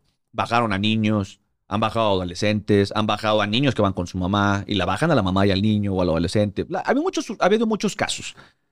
Pero un extranjero se subió sin querer y estaba aparentemente. Yo, a mí no, yo- te puedo decir que un hombre es atractivo. No, no se me hacía nada atractivo el vato. O sea, simplemente era un extranjero, alto, dos metros, eh, de otro país, evidentemente. El metro, el vagón, fue una locura. Todas las mujeres, papacito, ¿y qué pedo? ¿Y qué? ¿Y ven? ¿Y no sé qué? ¿Y la chinga? Yo vi ese video y me ardió el estómago. Porque lo primero que dije es, sacaste a un, un señor de la tercera edad, has sacado niños, has sacado jóvenes, has sacado personas que no estaban haciendo absolutamente nada y entendían lo que estaba pasando. Pero se subió un extranjero y todas se pusieron como pinches locas, eh, pájaras locas, güey. ¿En serio? Yo no sé si soy atractivo, pero eso me ha pasado. Es que, eh, o sea, La, bueno, primera cuéntame. vez, la primera vez que me subo al. No sé. Al metro. Sí, fue en el metro. Pues yo no sabía eso, ¿no? Porque en España no. Sí, sí. El vagón. O sea, todo el mundo se sube en todos los vagones. Entonces yo me subí. Yo iba ahí con mis auriculares, mirando el teléfono. Iba no súper lleno, pero iba lleno. Sí. Entonces, pues alguna mirada y tal. A mí nunca, no me dijeron nada, si me lo dijeron yo. Entonces, cuando dos, tres paradas, yo iba mirando a la gente, nadie me dijo nada. Y cuando me bajo, me viene una chica y me dice, dice, oye, dice, no, solo decirte que este es el vagón de las, de las mujeres, para que lo sepas, porque tienes pinta de que no eres de aquí. Ah, vale, gracias, gracias. Y ya, ¿sabes? No, no había escuchado esto que tú me estás de hecho, diciendo. búscalo, búscalo en, en TikTok, busca vagón exclusivo de mujeres y vas a ver videos en donde han sacado gente a golpes, feministas gritándoles, insultándoles, señores. O sea, te estoy hablando, el que más ternura me dio y, y coraje fue el del señor. señor. güey. Un señor que iba con su, creo que era su, no sé si hija o no sé quién era, a una consulta médica. El señor con bastón y el otro le estaban diciendo, hombre macho, muerte al macho. Es que de- de- ¿Y el depende- señor qué? claro. dice? No entiendo. Dependiendo quién lo vea, ¿no? Porque mucha gente se puede contar la historia de un viejo verde que se ha montado aquí. Es que cada quien habla Sí, desde su historia. sí, sí. Has tocado un tema al que quería llegar, que es el feminismo. Mm. ¿Qué es para ti el feminismo? El feminismo es algo que en su momento buscaba cosas correctas, buscaba la... Yo nunca, yo nunca voy a decir la igualdad porque no somos iguales. Hombres y mujeres no somos iguales y no lo digo de una manera eh, despectiva. Hombres y mujeres somos más iguales que diferentes, pero esas pequeñas diferencias son significativas y que queramos eliminarlas y borrarlas se me hace una completa estupidez, ¿no? Porque son las cosas que nos atraen unos a otros, esa es la realidad. Y el feminismo pasó de buscar equidad, vamos a llamarle, a querer ser más que el hombre, a parecerse al hombre, a querer pisotear al hombre, eso es lo que yo empecé a ver. Le metieron un chip a la mujer de que ya no se trataba de buscar equidad o oportunidades, ya era un tema de tienes que convertirte en él, Tienes que ganarle a él, tienes que ser mejor que él, tienes que ocupar los puestos de trabajo de él, porque si no, no eres feminista, no eres mujer, no eres empoderada y la. Y se ha convertido en algo que a mí me molesta mucho, te voy a decir desde dónde. De cómo atacan, cómo promueven un mensaje de la mujer puede ser lo que quiera hacer y déjenla. Una mamá, una persona quiere ser mamá, no, te están oprimiendo. No estás diciendo que cualquier mujer puede ser lo que quiera hacer. Déjala ser mamá. Si una mamá, si una persona, mujer quiere ser ama de casa, se le van todas encima, maldita mantenida. Güey, porque quiere ser mamá, mujer tradicional y mujer hogareña. No estás hablando de que esa es una decisión feminista, que ella diga, yo quiero hacer eso, así como tú estás decidiendo hacer OnlyFans y prostituirte o cualquier cosa, estar libertad de hacerlo, hazlo. Pero ¿por qué satanizamos unas cosas y no otras? Y vuelvo al punto de la equidad y no igualdad. Te voy a explicar por qué lo veo como equidad. Porque no necesariamente es correcto, no podemos esperar la igualdad. Eh, necesitamos la igualdad de oportunidades, sí, pero no podemos esperar la igualdad de los resultados. Te voy a poner un ejemplo. Hay empresas que ya empezaron con una cuota de género en las empresas, 50 y 50, ¿no? Hay ejercicios muy rápidos que tú puedes hacer para decir, ok, eh, una vez hice uno muy simple, no me acuerdo qué empresa fue, pero vamos a poner, una empresa solicita 100 ingenieros, ¿no? Vamos a poner 50 hombres y 50 mujeres. Cuando tú buscas la cantidad de mujeres graduadas de esa ingeniería, no completas para nutrir al 100% de compañías con esa cantidad de mujeres. No las tienes. ¿Qué quiere decir eso? Que vas a poner mujeres que no tienen la capacidad, que vas a quitarle puestos a personas que pueden tener esa capacidad, que no estás dando posiciones por competencia, sino estás dando posiciones por tu género o tu sexo, por lo que traemos entre las patas. Y es donde se vuelve algo eh, peligroso, porque a mí me tocó estar en empresas donde a mujeres las promovían por ser mujeres y me decían, más que un bien, me están haciendo un mal, güey. Porque la gente va a decir que me promovieron por ser mujer. La gente me va a decir que me promovieron porque tengo eh, vagina y no pene. La gente va a decir que me promovieron porque me acosté con alguien. La gente no va a decir que soy una chingona y a lo mejor sí me están promoviendo porque soy una chingona, pero me estás quitando ese, esa estrella que yo me conseguí, yo me gané por tu cuota de género. Quiero, que, debe haber impulsos que ayuden a las mujeres a, a, participar, claro, pero no sé si esas son las formas correctas. O sea, vuelvo al punto del vagón, vuelvo al punto de todas estas cosas. Por ejemplo, la película de Barbie, ¿no? Te iba a preguntar por eso. es que todos los, todos los años ¿Qué, ¿qué, piensas de la película de Barbie? Porque yo tengo sentimientos encontrados. Como actor, como actor y como, como, artista, me, me, me, gustó eh, analizándolo como, como creador muchas cosas y me parecen una genialidad. Pero no sé qué opino yo como persona, ¿sabes? Mira, estoy, estoy a punto de, de sacar justo el video donde ya doy la opinión completa, pero te voy a decir qué es lo que me molestó a mí de la película varias cosas. Una es la feminización del hombre. Creo que en la última década eh, ha habido una necedad de la industria del cine, de la música eh, y otras industrias en general de tratar de poner una figura de lo que es el nuevo hombre, vamos a llamarle, o la nueva masculinidad, o la nueva forma. Y hoy estás viendo artistas gigantes, los tops, vestidos con faldas, con colores rosas. O sea, y no quiere decir que, no esté, que esté mal que quieran ponerse una falda y color rosa, no. Pero es una necesidad que todos los artistas ya los vistas igual. Todos los artistas ya se pintan las uñas, todos los artistas ya cantan las mismas cosas, todas las películas ya tienen personajes de un tipo, todas las películas ya te infantilizan al hombre, todas las películas, fíjate, yo ponía varios ejemplos. ¿Cómo ponen a Ryan Gosling? Ryan Gosling era un, un actor que no es como el macho macho, pero tenía un personaje masculino en casi todas sus películas. O sea, una persona que tú veías y me, me cae bien, es el vato, el coqueto, el ligador, el... el y el otro lo acá vestido de rosa haciendo el pendejo de la Barbie, ¿no? Entiendo que es el personaje Ken, o sea, entiendo, pero desde que los pósters decía, ella puede ser todo y él solo es Ken. ¿Qué, ¿Qué, mensaje quieres comunicar? O sea, como tú eres un accesorio. Está bien, eso es lo que has tratado de hacer en la última década. Y la otra cosa que me molesta es, históricamente ves a las feministas diciendo, Estereotipos de la feminidad. Yo no quiero usar tacones, ni vestidos, ni maquillarme. Eso es patriarcal porque nos obligan a estereotipos de belleza y la chinga. Y sale Barbie y ahí van todas en tacones, de rosa, maquilladas, haciendo todos los estereotipos de género de los que se quejan, pero cuando es la película y al siguiente día nos volvemos a quejar, aunque ayer lo hice. Entonces para mí es, no puede ser así de incongruente, güey, como feminista, ¿no? O sea, si estás en contra de algo, sosténlo. Si estás en contra de X o Y cosas, respétalo, pero no puedes hacerlo y luego criticarlo y luego salirte a decir, es que yo sí lo hice porque es como, no sé, o sea, para mí es como mucha incongruencia. Ah, somos muy incongruentes socialmente hoy en día. Yo con el tema del feminismo, fíjate que mm, no lo he vivido igual el feminismo en España que en México. En México, y tengo muchas amigas muy activistas y todo, y que marchan y tal, a mí me sorprendió mucho el nivel de, mm, ¿cómo te diría?, de violencia que vi en las manifestaciones. O sea, sí. Eh, y entonces un día, y estoy hablando desde, pues, honestamente, eh, me senté con una amiga y le dije, por favor, quiero que me lo expliques, porque me, está costando entenderlo. Digo, no entiendo por qué vas al centro y, y con piedras destruís todo un Starbucks y, destruís todo un negocio, no entiendo, o sea, quiero entenderlo. Y me dice, no, porque... Y no, no encontraba, ¿no? Un, realmente un, testimonio que a mí me hiciera sentido. Claro. Igual porque soy hombre, ¿sabes? Pero a mí no me hacía sentido. Yo decía, te quiero entender, ¿eh? O sea, mi intención en la conversación fue como de quiero entender el punto. Entonces, también entiendo que México es un país muy salvaje, hay mucha violencia, hay mucha impunidad, que me gustaría también hablar de eso, pero me sorprendió la violencia que vi en las calles con todo el tema del movimiento feminista. Igual yo vengo de un contexto en España que no pasan cosas tan radicales como aquí y entonces esas marchas están a la altura de los eventos que suceden en este país, que también puede ser, ¿no? Entonces, ¿tú qué piensas de eso?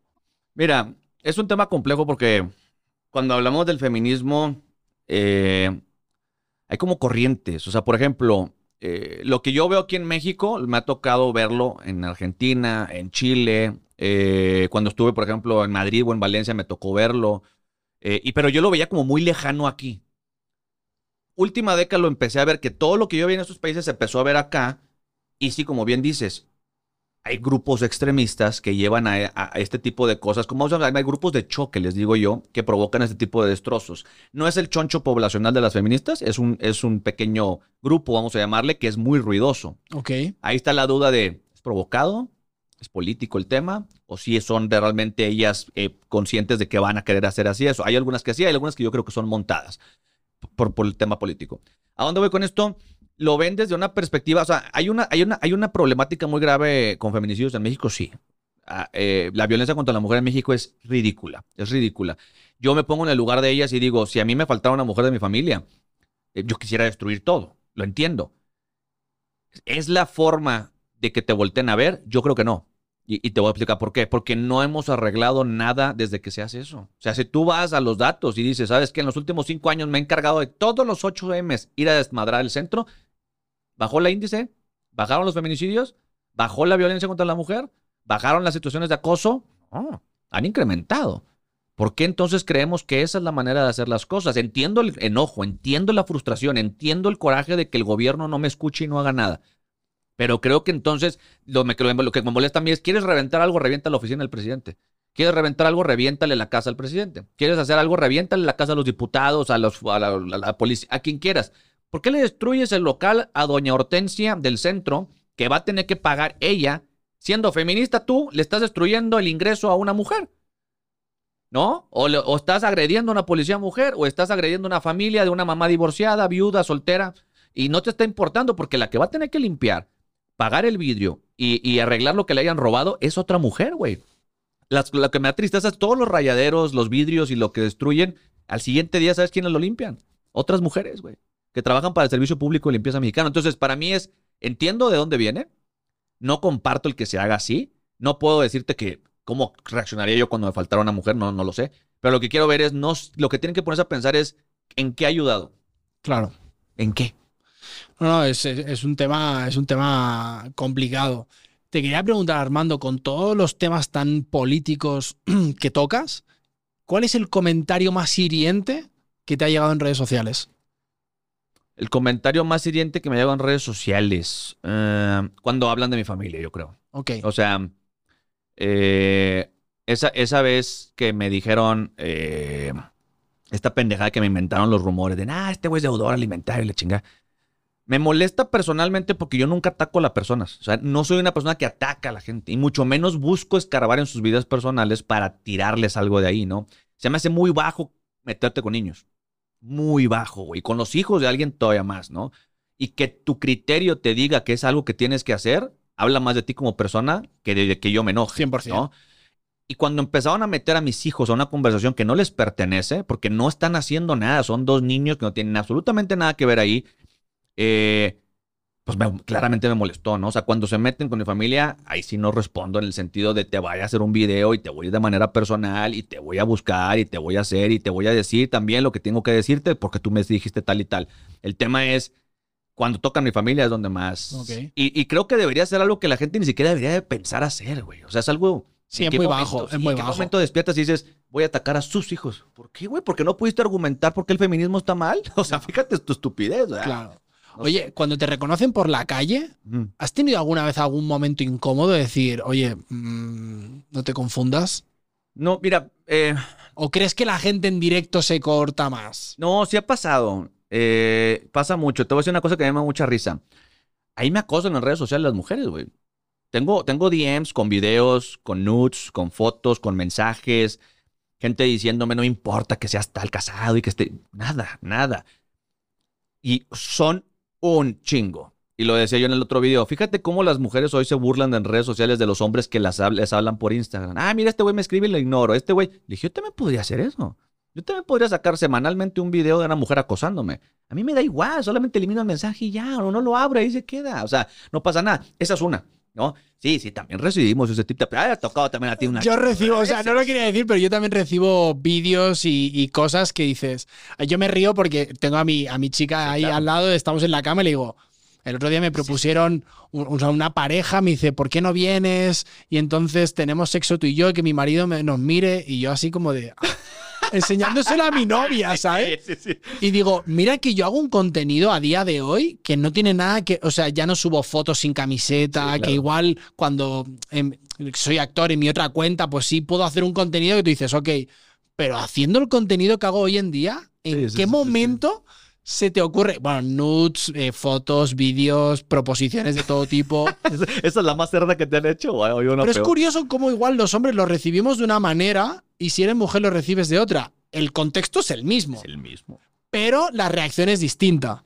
Es correcto. Yo, por ejemplo, a muchos amigos famosos y actores y tal, que a veces entran a esos juegos, les digo, aguas, Aguas. tío, porque como pongas tu cara, querido amigo, te puedes meter en un pedo porque siempre va a haber alguien que te quiere chingar. También siento que a veces puede ser un hombre haciéndose pasar en una cuenta por mujer. También. También hay, también los hay. pero, o sea, también los hay. Los hay. Pero dices, wow, ¿qué pedo con eso? O sea, ¿cómo yo me lo tomo igual? A mí no es que me moleste, me parece mm, bastante de, de- no sé, qué poco gusto tienes, pero no me lo tomo a mal, no me lo tomo como un ataque. Aparte, bien, güey, hay veces que digo, oye, digo, gracias, digo, pues, pero mira, tengo pareja, o sea, igual en otro momento de mi vida me hubieras pillado soltero y más A joven. lo mejor y- y sí. y a lo mejor y sí, ¿sabes? Pero cuando le pasa a una chica es muy distinto. Claro. Sí, o sea, es que es, o sea, es más normal que le suceda a unas mujeres, evidentemente. Y siento que puede ser molesto, no todos los hombres les va a pasar, pero sí es algo que pasa. Por ejemplo, otra cosa que me sucede, eh, estoy en la calle y me ha pasado que estoy en, en antros, por ejemplo, en bares o algo. Eh, y sí ha pasado que llegan chavas con un celular y me lo ponen aquí en la casa, empiezan a grabar, ay, me abrazan y yo sí, eh, güey, espérame, no sé quién eres, no te conozco. Sí, pero estoy grabando una historia. Y como, ¿por qué asumes que me tengo que tomar una historia contigo? ¿Cómo sabes que yo no tengo pareja? Y tú subes esa historia y lo primero que van a decir es este güey andaba con mujeres. Y yo no estoy haciendo nada. O sea, por lo menos, o sea, yo no tengo problema en grabar una historia. Pero ven y dime, oye, ¿puedo grabar? Sí, claro, Claro. ¿qué onda? Pero no vengas así y abrazarme y poner un vaso y como si estuviéramos en la fiesta juntos, porque no estamos en la fiesta juntos, güey, ¿no? Ese es un ejemplo. Otro ejemplo pasa, por ejemplo, pues que estás en algún, eh, me pasó en un beach club una vez, yo estaba con unos amigos en una despedida de soltero justo, y no estaba, no estaba pasando absolutamente nada, simplemente estábamos chupando, divirtiéndonos y bla, bla, bla, y yo andaba medio entrado en el, en el trago, y llega un güey, hey, un video, le dije, híjole, güey, le dije, ya ando medio mareado, güey. Este, al ratito ya que esté más tranqui, pues a lo mejor tomamos la foto y le chinga. No, que le, dije, güey, es que también es incómodo. O sea, no, no, yo no me puedo poner ebrio en un lugar porque alguien me va a grabar y me va a subir y lo van a inventar que andaba alcohólico pegando. No sé, o sea, entonces para mí mi punto es, si hay veces que la gente cruza una línea como de, güey, ¿tienes que? No, no tengo que, güey. O sea, ni así No estoy como- así obligado. como yo no te debo nada, tú no me debes nada. güey. Claro. O sea, somos creador, tú eres una persona que consume contenido, te gusta mi contenido, te lo agradezco de todo corazón y qué chingón, pero ni a mí me da el derecho de pasar encima de ti, ni a ti te da el derecho de pasar por encima de mi intimidad, de, mis de mi privacidad, ¿no? No sé cómo lo veas tú, ¿te pasa a ti? No, a mí incluso yo lo he vivido desde otro lugar. Yo, siendo actor y siendo actor de televisión, pues tuve un momento en España con 22 años que hice una serie muy conocida. Entonces, claro, la gente se vuelve loca claro. cuando te ve, ¿no? Claro, yo vengo de un barrio, vengo de una familia muy trabajadora, muy humilde, de repente me vi en Madrid, 22 años, una serie nacional, eh, dinero, éxito, tal, bueno, lo que implica, ¿no? Claro. Y de repente un día se estrena la serie y pues ayer no eras nadie y pasa un 24 horas, sales a la calle, se ha estrenado un capítulo de una serie de televisión y la gente se vuelve loca cuando te ve. Una de las cosas más impactantes que me pasaron es que yo siempre iba a imprimir, o sea, que me fotocopiaran mis, mis guiones Ok. a un sitio. Ahí estuve meses yendo a imprimir. Pues fui a imprimir después de que se emitiera el primer capítulo un guion. El tipo se volvió loco, loco, loco. ¡No, no puede ser! Eh, eh". Un ataque casi de ansiedad. Y yo, cálmate, cálmate, porque me, estás, me está dando Sí, ansiedad a mí sí, también, sí. ¿no? Y decía, ayer, ayer me viste como uno más, Sí, hoy no. y Y hoy yo, no. "So- Soy el mismo. Entonces mucha gente te dice, es que eres otro. No, no soy el otro. Tú me ves distinto. Y es muy distinto. Es correcto. Y además, la gente, cuando eres actor y te ven en una serie de televisión, ellos cenan, comen, viven contigo, Claro. pero yo no vivo contigo. Entonces tú me conoces a mí, pero yo no te conozco a ti. Sí, claro. Entonces, a mí me pasaba, yo tengo un carácter muy fuerte, soy muy directo, o sea, no me gusta... No sé, una de las cosas que peor llevo es que me quieran tratar de tonto. Y yo en la serie hacía de un chico que era un poco tontito. Entonces era una comedia y todo el mundo me venía a hablar como si fuera el personaje. Entonces la gente me hablaba lento, me repetía las cosas para ver si las había entendido. Y yo era como de. Me desesperaba un poco, ¿sabes? ¿Cómo te como explico de. que esto no es un personaje? Claro, ¿cómo te explico que yo no soy lo que estás viendo en la tele, no? Pero bueno, en general la gente se quiere acercar y porque te ve y tal. Yo no he vivido todavía ese boom como creador de contenido, no estoy en esas ligas, pero eventualmente creo que pasará y ya veré cómo lo manejo, ¿no? Claro. De decir, pues a veces toco temas que, que a la gente no le encantan o que le apasionan. Eh, a mi chica sí le está pasando ya, ¿no? Que de repente vamos por la calle y se acercan las mujeres de, veo todos tus vídeos. Eh, qué y, y- y es bonito, ¿no? Porque hoy estoy pasando por una ruptura y veo tus vídeos y wow, me dan mucha Claro. paz. Eso yo creo que es el lado bonito del propósito, ¿no? De lo que hacemos. Sí. Entonces eso es como lo que, que me gusta. A- a- ayer justo vi un vídeo tuyo, me causó mucha gracia porque es un tema del que yo hablé, hice un, un vídeo en mi canal hablando de ese tema. Y tú dijiste en un vídeo que tú no andarías con una chica que tiene OWEF, Ah, y casi me Eh, funaron y me la, la- la famosa azul. Es correcto. Y, y a mí me, me gustó lo que dijiste y me gustaría como que, que lo pusiéramos sobre la mesa. Porque a mí me gustó porque tú dijiste, oye, yo no, yo no andaría. No estoy diciendo que esté mal, no estoy diciendo que esté en contra. Simplemente yo, igual por mi historia, por mi educación o mis ideales, pues no lo haría. ¿Qué, qué pasó con ese vídeo? O sea, eh, hay un, es, es que la gente no entiende que cuando tú no quieres algo, como tú dices hace rato, no es que no te quiera a ti, no quiero algo. Si, tú, si para ti tu identidad es solamente eso, qué tristeza, ¿no? O sea, si tu identidad es hago, hago contenido en web y esa es toda tu identidad, pues el problema no es mío, es tuyo, porque tú basas tu identidad en eso, ¿no? Entonces, si te molestan mis expectativas, porque es un tema de expectativas, o sea, para mí es, a ver, güey, ¿cuántas mujeres allá afuera y con todo derecho del mundo? Si yo fuera mujer, quisiera casarme y tener hijos, lo primero que voy a decir es, necesito un güey que gane bien, que me vaya a poder proveer, que vaya a poder cuidar a mis hijos, que sea una persona estable. O sea, son expectativas que tiene una persona que va a tener una familia y que por ende tiene que conseguir ciertas cosas. Pero así como las mujeres son libres de tener expectativas y decir quiero un hombre de un 85, atento, amable, que trabaje, que... ¿por qué un hombre no puede tener expectativas? Claro. Cuando un hombre tiene expectativas se convierte en machismo, en opresión. Cuando una mujer tiene expectativas se convierte en empoderadora. Porque sabes lo que quieres, vas por lo que quieres. Y el hombre no. Perdóname, güey, pero si yo soy una persona que puede proveer una familia, que tiene una mentalidad estable, que tiene un ingreso estable, que es una persona con principios, con valores, que quiere tener una familia, que quiere criar hijos, que quiere todo lo demás, ¿por qué me voy a conformar con algo que no está dentro de mis expectativas? Yo puedo poner unos parámetros de decir, yo no andaría con tal, ta- o quiero tal, tal y tal, y soy libre de hacerlo. Y tú no eres libre de ofenderte porque simplemente es, no te gusta, no andes conmigo. Claro. No te gusta que yo diga, no, o sea, yo dije clarísimo, no tendría, yo no, yo podría tener amigas, podría acostarme incluso con ellas, podría incluso salir de peda y las voy a tratar con todo el respeto del mundo porque simplemente no me importa lo que hacen, no las voy a atacar ni las voy a ofender. Yo no me casaría ni tendría una relación con una pareja eh, digo, una persona que tenga OF, y dije algo más ácido, que fue lo que les enojó probablemente, y porque fue que varias personas de OF se empezaron a meter conmigo. Es que tú eres un inseguro y que no sé qué. Le dije, es que no es un tema de inseguridad. Tú quieres hacerme, voltearme la conversación para hacer que yo estoy mal porque no acepto tu empoderamiento. Y no, güey. O sea, lo único que te estoy diciendo es, a mí no se me hace atractivo andar con una mujer al que cualquier idiota con 100 pesos en la bolsa tiene acceso a verle las nalgas, güey. Claro. ¿Por qué me va a gustar eso? ¿Por qué me va a gustar que cualquier cabrón con 100 pesos en la mano pueda verle las nalgas a la que va a ser la mamá de mis hijos, güey? eso para mí era como el... Y se quedaron así. Yo le dije, perdóname, te lo voy a decir de una manera más ácida y más ruda. Me sale más caro comprar un combo grande del Cars Jr. que verte desnuda, güey. ¿Por qué me va a tener que gustar a fuerzas eso, güey? No, es que, le dije, no, es que te quieres poner así, pues entonces así nos ponemos, güey. Pero le dije, entonces entiendes, simplemente no quieres andar conmigo, no andemos. Claro, ya está. No me critiques. Es tu punto, es tu punto. Y a mí me parece respetable. Yo venía, ahora que veníamos a grabar el podcast, venía caminando y yo hablo mucho de relaciones eh, amorosas, relaciones de pareja, ¿no? Y pensaba en algo que me pasó hace poco. Yo ahora te diré lo, lo que hice, pero te lo quería poner aquí, que es, si tú te encuentras con tu expareja y vuelves a casa y no se lo cuentas a tu pareja, ¿Es una traición? Yo creo que sí. Yo creo que sí, porque yo creo que parte de la confianza es decirte cosas que incluso sabes que están. O sea, si, si tú llegas a tu casa sin poder contarle algo a tu pareja, yo creo que ahí hay un problema, ya hay un pedote. Estoy muy de acuerdo. Porque no puede ser tú. Porque ser tú es también que te entiendan que pudiste haber ido a hacer algo, oye, o lo que sea, y no pasó absolutamente nada, pero que eres una persona que comunica y es directa y es clara y no anda escondiendo cosas. Ahora, eso es en el caso de que la pareja no tenga problema que veas a tu exnovio, ¿no? En mi caso, yo, yo, o sea, yo, yo sí dejo bien claras las reglas del inicio. Para mí es importante al principio de la relación como dejar bien claras las, los no negociables y para mí es no contacto con tus exparejas. Entonces, si ella lo va y lo ve, y aunque me lo diga, y para mí hay un problema, porque eh, pasaste por encima de un no negociable. Pero sí, yo creo que sí. O sea, en general, yo creo que sí es traición, güey. No, yo la semana pasada me encontré a mi ex y, entonces yo no, acabé muy bien con ella. Las últimas veces no nos habíamos ni saludado. Y me la encontré de cara y me paré y le dije, ¿cómo estás? Y le di un abrazo y dice, no, me esperaba que me ibas a saludar.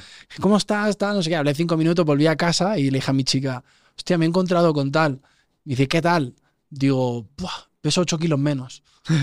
y me dice, jo, qué bien, amor, tal, no sé qué. Lo hablé con ella y seguimos, ¿no? Y fue como de, ella sabe, ¿no? Ella también se dedica a todos estos temas y fue como de, creo que he sanado eso, ¿sabes? Y para mí fue, como liberador de poder saludarla y poder llegar a mi chica y decirle, oye, pues la he visto y le he saludado. Claro. Y creo que cuando vas desde ese lugar es, es es liberador. ¿Qué más confianza quieres? Bueno, la mayoría de la gente no lo hace porque no tiene esa confianza y muchos hombres terminan ocultando y mintiendo cosas porque saben cuál va a ser la reacción de la pareja, aunque no hayas hecho nada. Sí, sí, sí, Se lo evitan y dicen, pues mentira piadosa, pues sí, te va a salir más cara después. Sí, no, a posteriori es más caro. Oye, nos queda muy poco tiempo, pero tengo algunas cositas que todavía quería hablar contigo. Y es, yo tengo la teoría de que. ¿Tú cuántos años tienes? 33. 33. ¿Eres del 90? Del 89. Yo soy del 90. ahí estamos, estamos, parejos, estamos parejos. Eh, no sé qué pensarás tú, pero creo que las nuevas generaciones eh, viven en una burbuja y creo que los propios padres, quiero saber tu opinión, tú que eres papá también, estamos en este tema de eh, tus padres son tus amigos, haz lo que quieras, sé libre, no presiones a los niños, no les pongas reglas yo creo que no les estamos haciendo ningún favor a las nuevas generaciones y creo que tienen una tolerancia muy baja a la frustración, al aburrimiento, en eh, redes sociales, todo lo quieren ya, no pueden como eh, esforzarse por las cosas, ¿no? Que ya nuestra generación se empezó a medio tocar por ahí, pero ya las nuevas, yo veo a mis sobrinos y digo, ¿pero esto qué es? Claro. ¿Tú qué piensas? Mira, los millennials a nosotros fuimos creados por una generación muy dura, vamos a llamarle, ¿no? O dura, que venían de los boomers, que eran excesivamente, que le dicen la generación de concreto, ¿no? O sea, nuestros abuelos. Y ellos fueron criados con este, eh, esta firmeza. Y hubo muchos papás que trataron de que tú tuvieras una vida que ellos no tuvieron, vamos a llamarle, ¿no? No tanta opresión, no tanto castigo, a lo mejor no tanta eh, rienda. Y muchos sí se excedieron, güey. ¿No? Y creo que esos que se excedieron generaron, eh, vamos a llamarle una nueva camada de papás más tibios, vamos a decirlo. Yo creo que hay un gran problema con los papás, los papás modernos, que hay mucho papá tibio. Y cuando hablo de tibio es, no lo regaño. No estoy hablando de golpear a un niño, estoy hablando de regañarlo, de darle una guía, de decirle no, de, de- de supervisar qué tanto están en redes sociales, qué consumen, qué no consumen, qué están aprendiendo en la escuela, qué ven con sus amigos y de ellos ser los que provoquen que el niño se salga de esas cosas tóxicas y conviva en el parque con otros niños, que juegue en la calle, que juegue con libros, que juegue. Otra cosa que no es una maldita pantalla. Hoy ves a la- un niño llorar y lo primero que hacen es poner la pantalla enfrente. Total. Entonces tú dices, ¿de dónde? O sea, y te voy a decir otra cosa. O sea, acuérdate que hoy redes sociales, ellos, estos vatos sí nacieron con la digitalización total. Claro. No, su mundo son las redes sociales. O sea, ellos ya nacieron siendo un avatar en redes sociales, si lo quieres ver así. Entonces, una generación que, que, que, que, percibe la vida de otra manera. Es una generación que percibe todo así. El éxito debe ser así. Eh, el, el- el- el proyecto se debe concretar así. Mi, mi ser famoso debe ser así. Lo que yo quiero, lo quiero así. ¿Por qué? Porque es lo que están acostumbrados en redes sociales. Quiero ver un video, lo veo aquí, ya me aburrió, me voy a otra plataforma. Quiero otra cosa, me voy a Instagram. Quiero ver fotos desnudas de alguien, me voy a otra plataforma. Y todo lo tienen así. Pa, pa, pa, pa. Y fíjate el tema de las relaciones. La misma desechabilidad que ven en videos y en todo, lo ven en las relaciones. ¿Por qué? Porque es, elimino a alguien de redes sociales y para mí es eliminarlo de mi vida. Ya no le hablo, ya no, le volví a- ya no lo volví a ver y me deslindé de una relación. Entonces, todo eso, para mí, eh, crea una, una, una generación muy narcisista, necesitada de atención, de validación, de ser, de que me reconozcan. Hay un chingo de personas que hoy lo único que buscan es reconóceme y dime y acéptame, háblame con el lenguaje inclusive porque si no, no me estás validando. Y es generación que no sabe lidiar con la frustración por, la, por cómo está consumiendo, por cómo hoy se relaciona, por cómo interactúa. Y gran culpa es de los padres, güey. Claro. Son muy tibios. No, muy somos, y, tibios. y yo sí soy, y lo voy a defender siempre, somos un tanto por ciento bastante alto, un reflejo de lo que hemos visto en casa. Es una gran verdad. Y como coach, que aquí puedo hablar con autoridad, te lo digo, porque cada día en mis sesiones lo veo. Claro. O sea, replicamos de alguna manera lo que hemos visto en casa. Yo hablando de todo el tema de las generaciones estas, te voy a plantear un escenario a ver qué piensas tú. Sí. Cuando no tienes tolerancia al aburrimiento, entonces el aburrimiento se transforma en deseo. Y el deseo deriva en adicciones. Y muchas veces esas adicciones son las drogas. También puede ser comprar en Amazon, co- comida por delivery. Pero veo que las generaciones de hoy en día, los chavales, acaban fumando marihuana como si fuera algo normal, fumando, bebiendo alcohol. En México es increíble la- el, el porcentaje de, de menores de edad que beben alcohol eh, y a otras drogas mucho más fuertes, ¿no? Que no la voy a mencionar para que no me funen el podcast. Pero yo digo, oye, o sea, ¿qué está pasando aquí? Es la eterna búsqueda de la dopamina barata. Así Totalmente. le digo yo. O sea, y este- es lo- yo lo veo muy parecido como tú dices. O sea, esta necesidad de. ¿Qué hago? Y, y yo lo veo mucho con mi hija, güey. Te platico algo rápido. O sea, pero por ejemplo, yo, mi hija no, no tiene acceso a celulares. Tiene tres años, tampoco es que. Pero yo veo niñas de tres que ya les ponen el celular para que vea toda la serie mientras están comiendo en un restaurante. Yo lo que hablo con ella es: déjalo que se aburra, güey. Dale una caja. Avienta una caja de cartón al piso y se va a poner a jugar la caja de cartón. Llévala al parque y no le des nada de juguetes. Ahí déjala. Que, que descubra, que toque, Claro. que cuelgue. Y, y así lo empezaba a hacer. Y fíjate, hay otra niña de tres años en la misma, en la misma colonia, en la misma privada donde vive, donde vive la niña. Y la otra niña sale con su iPad. Tres años. Y la otra niña está así en el parque y no quiere jugar. No le habla a otros niños. Mi hija sale al parque, brinca, corre, se trepa a un árbol, se rodea, se aburre y de repente empieza a picarle un insecto y luego se va. Y yo le digo, no la voy ni a tocar. Que se aburra, porque cuando se aburren, empiezan a ser creativos. ¿Qué más hago? ¿Qué invento? Ja, invento que este palo es una espada y voy y, le pico un- a un bicho ahí o lo que sea. No sé, o sea, para mí es gran, gran partes de los padres, güey. No, claro. ¿Cómo los llevas? O sea, o sea, nosotros jugábamos en la calle. Yo, o sea, yo jugaba al escondite. O sea, y me pasé años jugando al escondite. Y yo ahora, mi sobrina, a la única persona a la que no le pide el teléfono es a mí. Sabe que no se lo doy. Exacto. O sea, estoy muy en contra. También como estoy metido como profe- profesional en la salud mental, he leído tanto de psiquiatras, he visto tantas cosas, lo que produce la pantalla azul, que digo, no, Sí. se acabó. O sea, oye, me encontré con otro, otro vídeo tuyo Sí, sí, sí. que, que decías que le tenías un hate increíble a la iglesia. Sí. Y yo te quiero preguntar, ¿crees que la gente está enfadada con Dios o con la iglesia? Mucha gente lo confunde. Ese es el problema. O sea, yo siempre he dicho, no soy religioso. Creo en algo superior y es mi conexión con mi creador y con mi padre o como le quieras llamar. Sí lo creo, sí creo en eso, en la espiritualidad. Yo estoy enojado con la estructura de la iglesia, pero mucha gente cree que es lo mismo. No separa la fe del creyente, del padre, de la estructura creada por humanos, que evidentemente va a tener pues hiedra venenosa, ¿no? O sea, como cualquier otra institución. Entonces yo lo que es es, me, me revienta la estructura, no la fe, no la gente, ni los creyentes. Y yo sé que hay un chingo de gente muy buena en la iglesia. Simplemente es como la opinión de por qué hice ese clip. sí, sí, sí. O sea, sí te cayó un poquito de hate, ¿no? Con eso. Un poco de hate y más. Y lo que me molestó fue que la gente, fíjate, no entendió mi punto. Yo lo que decía en ese, en ese video era, me cobraron por confirmarme 300 pesos mexicanos y una hora de mi tiempo y me fui. Y mi punto era, ¿dónde está la fe? Cuando me preguntaron si creía en Dios o en Jesús o en algo, eh, ¿cómo me capacitaron para el sagrado sacramento del matrimonio y de la confirmación? No, para ellos fue importante decirme, ven, paga 300 y vete. Yo no aprendí nada. Yo no confirmé nada, yo no dije nada, pero la queja de ellos pensaban que era por pagar 300 pesos, güey. Le dije, si tú crees que pagar 300 pesos fue mi problema, estás, estás muy güey. Mi problema es que entiendas cómo funciona la iglesia y por qué yo la odio, porque fui y me vendieron un sacramento en 300 pesos. Ok. Ese fue el punto del video. Entonces la gente, es que estás quejándote por pagar 300 y tu camisa está más cara. Dije, el problema no son los 300 pesos. Yo sé que la iglesia tiene que pintarse y vivir y el padre tiene que comer, güey. No son los 300 pesos. Si yo hubiera ido y me hubieran dicho, ah, sí, te vas a tomar seis meses de capacitación, tienes que venir dos veces al fin de semana. Y yo he dicho, a lo mejor he dicho, no, no me confirmo, ya me voy. Cóbrame lo que quieras, pero no, me- no voy a hacerlo. Ah, no me dijeron eso. Solamente es ven y te pago. No mames. Qué fuerte. O sea, eh, está, está, está. es un poco el por qué, ¿no? Ok.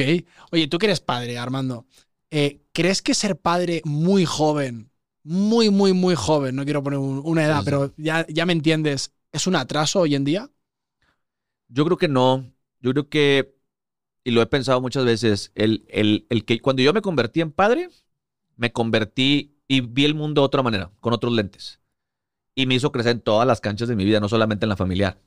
Soy más empático con cuestiones que no era empático. Veo problemas donde no los veía. Veo soluciones donde no las encontraba. Eh, te preocupas por los demás y logras tener una, una visión más panorámica y no tan centrada. O sea, porque antes es soy yo, yo, yo, yo. Y de repente ya tienes a dos seres que, que dependen de ti y empiezas a decir qué necesita y cómo va a estar mejor y qué necesita él. Y luego ves a otro niño y dices, puta, si fuera el mío, ¿cómo- cómo lo ayudo. O ves a otro papá sufriendo. Por ejemplo, me ha pasado. Y no lo digo, nunca hablo de esto porque no me gusta, ni me grabo haciendo estas cosas, pero si yo veo a un papá batallando para pagar el súper de su hijo, güey, le echa la mano, güey, ¿no? Y a veces en otro momento no lo hubiera hecho. Ok. Pero acá es como de, güey, entiendo lo que estás viviendo, ten, güey. O sea, y para mí es como de cómo, cómo te vuelves más humano hasta cierto punto y empiezas a ver cosas de una manera que no las veías. Yo creo que al hombre le funciona mucho porque empieza a buscar un, un fin en cómo contribuir a su, a su comunidad o a su sociedad y eso te hace, te, te ayuda a ti automáticamente como hombre a ser mejor hombre, le ayuda a la sociedad y ayuda a ser un reflejo de, vamos a llamarle, eh, role model para otros güeyes. Me explico, que te vean a ti y digan, ah, pues esa es una figura que yo quiero seguir. El problema es que ya muy poca gente quiere, hacer esa, quiere ser esa figura. Está muy satanizada esa figura, cuando debería ser la figura que los mayores de los hombres buscaran tener, un hombre de sociedad, de- que ayuda a su comunidad, un hombre que cuida a su familia, que protege a sus hijos, que ve por las siguientes generaciones. Así es como yo veo al, el- mi imagen de hombre cómo deberíamos de ser, ¿no? O sea, es mi opinión. Pero yo creo que te ayuda. O sea, yo no le veo. Hay, hay, hay épocas en la vida en donde si me dices 21, 22 años, puta, te, vas a, te va a ir muy cabrón porque tienes que trabajar y va a haber cosas que no vas a vivir. Yo lo que diría es, tengan hijos hasta que ustedes se sientan bien con ustedes mismos. Claro. O sea, hasta que hayan trabajado lo que ustedes quieren trabajar y hasta que digan, güey, yo ya soy responsable de mí, soy autosuficiente, soy independiente, ya, ya sé lo que quiero, ya sé quién soy. Ahora ya puedes enseñarle a alguien más. Claro. Mientras tanto, vas a, vas a, a estropear a un otro, otro ser humano, ¿no? Pero bueno, es como lo veo más o menos. Una vez escuché a Javier Bardem, que actor al que admiro profundamente, en una entrevista decir que cuando eres padre te conviertes en padre de todos los hijos. Dice, a mí me cambió muchísimo, decía, ¿tú crees que ser padre te cambia la vida o te la mejora? Te la mejora, yo diría. Te la cambia y te la mejora. O sea, te la cambia, pero te la cambia para mejorarla. Yo, yo, yo coincido mucho con esta frase que acabas de decir, ¿eh? O sea, yo te, te lo juro, yo veo, cuando yo hablo de niños, trato de decir, quisiera que alguien defendiera así los míos, güey. Ok. ¿Me explico? Entonces, Oye, Por- en, en el contexto mexicano, lo he dicho en varios podcasts, pero no se lo había preguntado a un mexicano todavía. ¿El hombre tiene que pagar la cuenta siempre? para mí, o sea, si me preguntas a opinión Armando, yo digo que sí, siempre. Porque, o sea, es un rol que a mí no me molesta, pero te voy a decir cómo lo vendo más, porque es lo que creo. El que invita paga, güey. Esa sí me- a mí me parece bien eso. El que invita paga. Y casualmente yo soy el que siempre voy a tratar de invitar. O sea, me refiero, yo, yo nunca me espero a que alguien, a que venga una mujer y me diga, oye, me gustas. Y, y de hecho a mí no me gusta que vengan y me digan, o sea, para mí me gusta que entiendan que a mí me encanta el coqueteo, el casar y toda esa onda. Y para mí es como de, güey, si me invita una mujer a comer, yo se le tomo la invitación. Porque me han invitado para cerrar negocios y cosas y yo no tengo un problema en que me te invitaste, ah, papá, ah, pues dale. Pero yo soy de la regla. Si tú invitaste a un amigo, a tu familia, a un hermano, a tu novia, a una chava, si tú invitas, tú pagas, güey. Es como No, si yo bien. invito a un cliente a comer para cerrar un negocio, no cierro el negocio y le digo, ah, no, paga la mitad entonces. Güey, yo, yo quería algo. Te invité para cerrar un negocio. No se cerró, no puedo ser un corriente y decirte, ah, no, entonces paga la mitad. Está bien, No, está bien. Es que fíjate que los que venimos, o sea, en España hay como una ley no escrita que de repente el que paga la cena, de repente el otro luego paga las copas Ajá. y cosas así. Sí, sí, sí, y siempre como que las mujeres Recíproco. en España siempre ha sido como muy... Pues ahora tú, luego yo, o a medias o tal, y, y de repente llegar a Latinoamérica es como todo un contexto muy distinto. Hablando de todo el tema de relaciones interpersonales, ¿qué piensas de ligar por aplicaciones?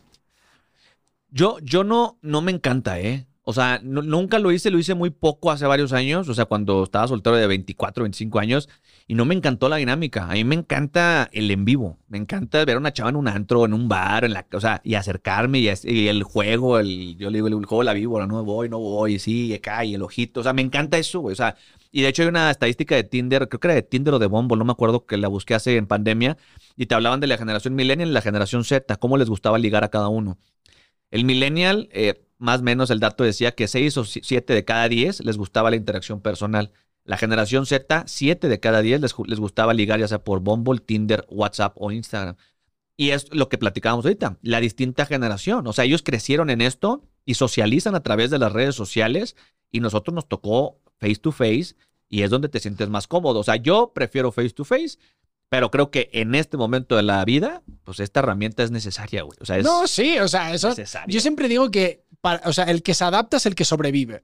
Tienes Entonces, que- si las cosas cambian, adáptate, si no, ¿para qué que- vas a luchar contra Pero eso? pues sí tienen que tener claro que eh, la estadística también era muy clara también ahí. Solamente el 4% de los hombres hacían match y el 96% de las mujeres hacían match. O sea, eso quiere decir que sí, güey. Si eres hombre y te metes en una plataforma de esas, vas a sufrirla un rato, güey. No, porque- sí, y, y es así. O sea, hablando de este tema, veo que, o sea, evidentemente lo he dicho mucho en otros podcasts donde una relación viene para mostrarte a ti tus temas, tus pedos. Una relación es una maestra de vida, ¿no? Pero evidentemente para poder crecer mucho más rápido sí siento que hace falta una pareja, pero eh, parece que hemos romantizado el que solamente se puede vivir en pareja y la gente no está a gusto estando soltero. Y yo digo, escucha, evidentemente se aprenden cosas distintas, pero es necesario que cuando estás soltero aprendas las cosas necesarias de estar soltero. Aprender a hacer las cosas Claro. solo, darte cuenta que no necesitas a nadie para ir al cine, para hacer un viaje. O sea, hay muchas cosas que se aprenden de estar soltero y yo te pregunto, tú que también estás como en, en- como en este grupo de, de- de- de- creadores, que estáis como explicándole a los chicos cómo ligar y tal y no sé qué, ¿por qué tenemos tanta frustración a estar solteros? Porque, o sea, yo siento que es como. no- ¿Cómo te lo digo? La mayoría de la gente se cae mal a sí misma y no terminan de entender el por qué. Y hasta que no hagas una reflexión interna de quién soy, qué me gusta, por qué hago lo que hago, por qué escucho lo que escucho, por qué bailo lo que bailo, por qué como lo que como y por qué creo lo que creo en general, puedes incluso decir y conocerte a ti mismo, decir, güey, yo siempre estuve reflejando algo que los demás querían que yo fuera o como los demás quisieran que yo era y nunca fui realmente como quiero ser. Y hasta que tienes ese, vamos a llamarle, esa línea de decir, así soy, así me gusta y me siento cómodo y me caigo bien y me disfruto, güey. Métete a una relación. El problema es que la gente no tiene ese, proceso. Nunca se pone a pensar, ¿quién soy yo? Siempre estás viendo qué te falta y tratas de buscarlo en otra persona. Ah, que una persona que esté muy atractiva visualmente, la busco. Ah, que una persona que me apapache, la busco. Que una persona que sepa hacer esto y lo busco.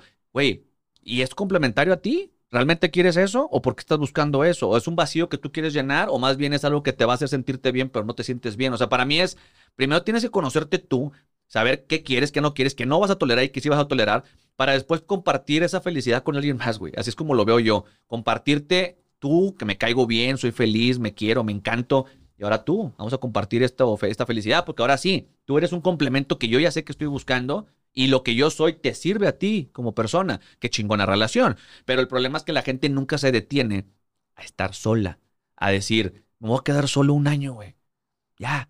y voy a hacer cosas que me gusten y voy a hacer cosas que no, que no he experimentado y voy a ir cine- solo, al solo cine. Yo descubrí comer solo y me mama comer solo. A mí también. Me encanta, güey. O sea, yo, yo a veces me voy a, a lugares eh, o restaurantes de, de cortes solo.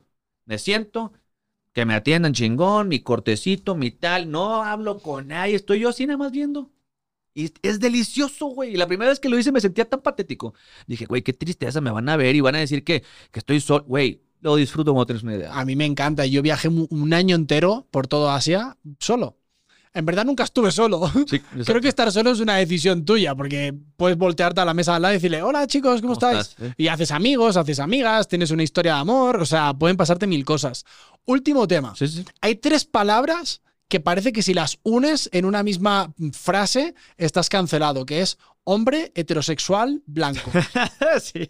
O La- sea, el opresor de la pirámide, dicen. ¿qué está pasando con eso? O sea, pare- yo he estado en conversaciones donde tengo muchas amigas y amigos que me han dicho, pero lo estás diciendo desde tu privilegio. Hablas desde tu. Pe- Habla desde tu privilegio. Digo, pues desde qué voy a hablar si ¿De no. dónde carajos quieres que hable? Usted tengo que hablar. güey. Entonces, yo me he sentido en los últimos tiempos como de, pues a ver qué digo.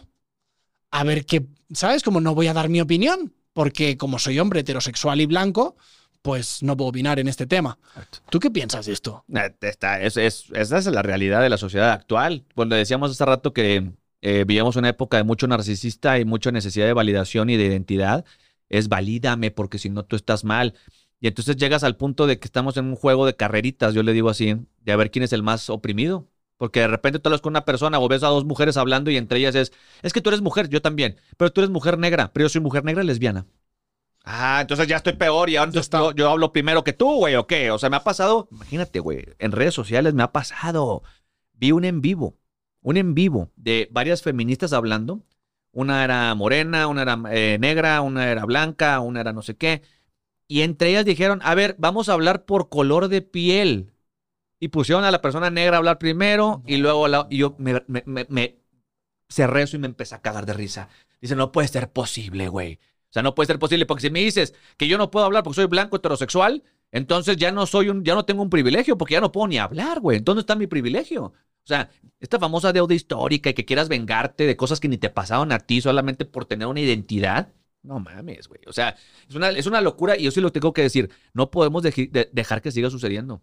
Yo lo que le daría el consejo a cualquier persona es, cada que te digan eso es, digo, sí, güey, voy a hablar desde mi privilegio, me vale madre. Ya, habla, da, opinen, tengan opinión. Allá afuera hay una mayoría silenciosa y hay una minoría ruidosa. La minoría ruidosa es la que hace este tipo de comentarios. El gran problema es que hay una mayoría tan asustada en que estos los cancelen y los funen y les digan que hasta que estos dejen de darles ese poder a estas personas, eso se va a acabar. Cuando esta gente le pase por los huevos lo que digan a estas personas, y no quiere decir que pases por sus derechos y los... No, no, no, no, no.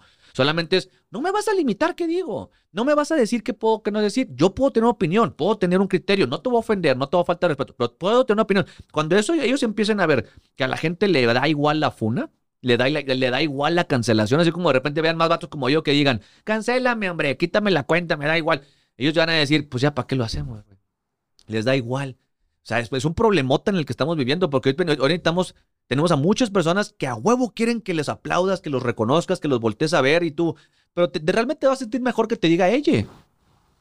No. Entonces, ¿Qué va a cambiar, güey? Nada. O sea, es muy fuerte porque yo, por ejemplo, igual en el contexto en el que me, yo soy actor, entonces siempre he estado rodeado de actores, de artistas, de, ¿no? De, Sí. Y dentro de la farándula, pues ya sabes que hay de todo, Claro. ¿no? Y pues evidentemente, pues uno tiene que ir con mucho cuidado con qué dice, qué no dice, porque pues yo nunca he querido como, siempre me he cuidado en eso porque nunca me ha gustado faltarle el respeto a nadie, se ¿sabes? entiende, ajá. Digo, si puedo hacer algo por, porque te sientas más incluido, lo voy a hacer. O sea, ahora tengo mis límites, ¿sabes? Y también tengo mi educación. Entonces, bueno, mientras no tenga que ser un tal, pues lo puedo hacer, ¿no?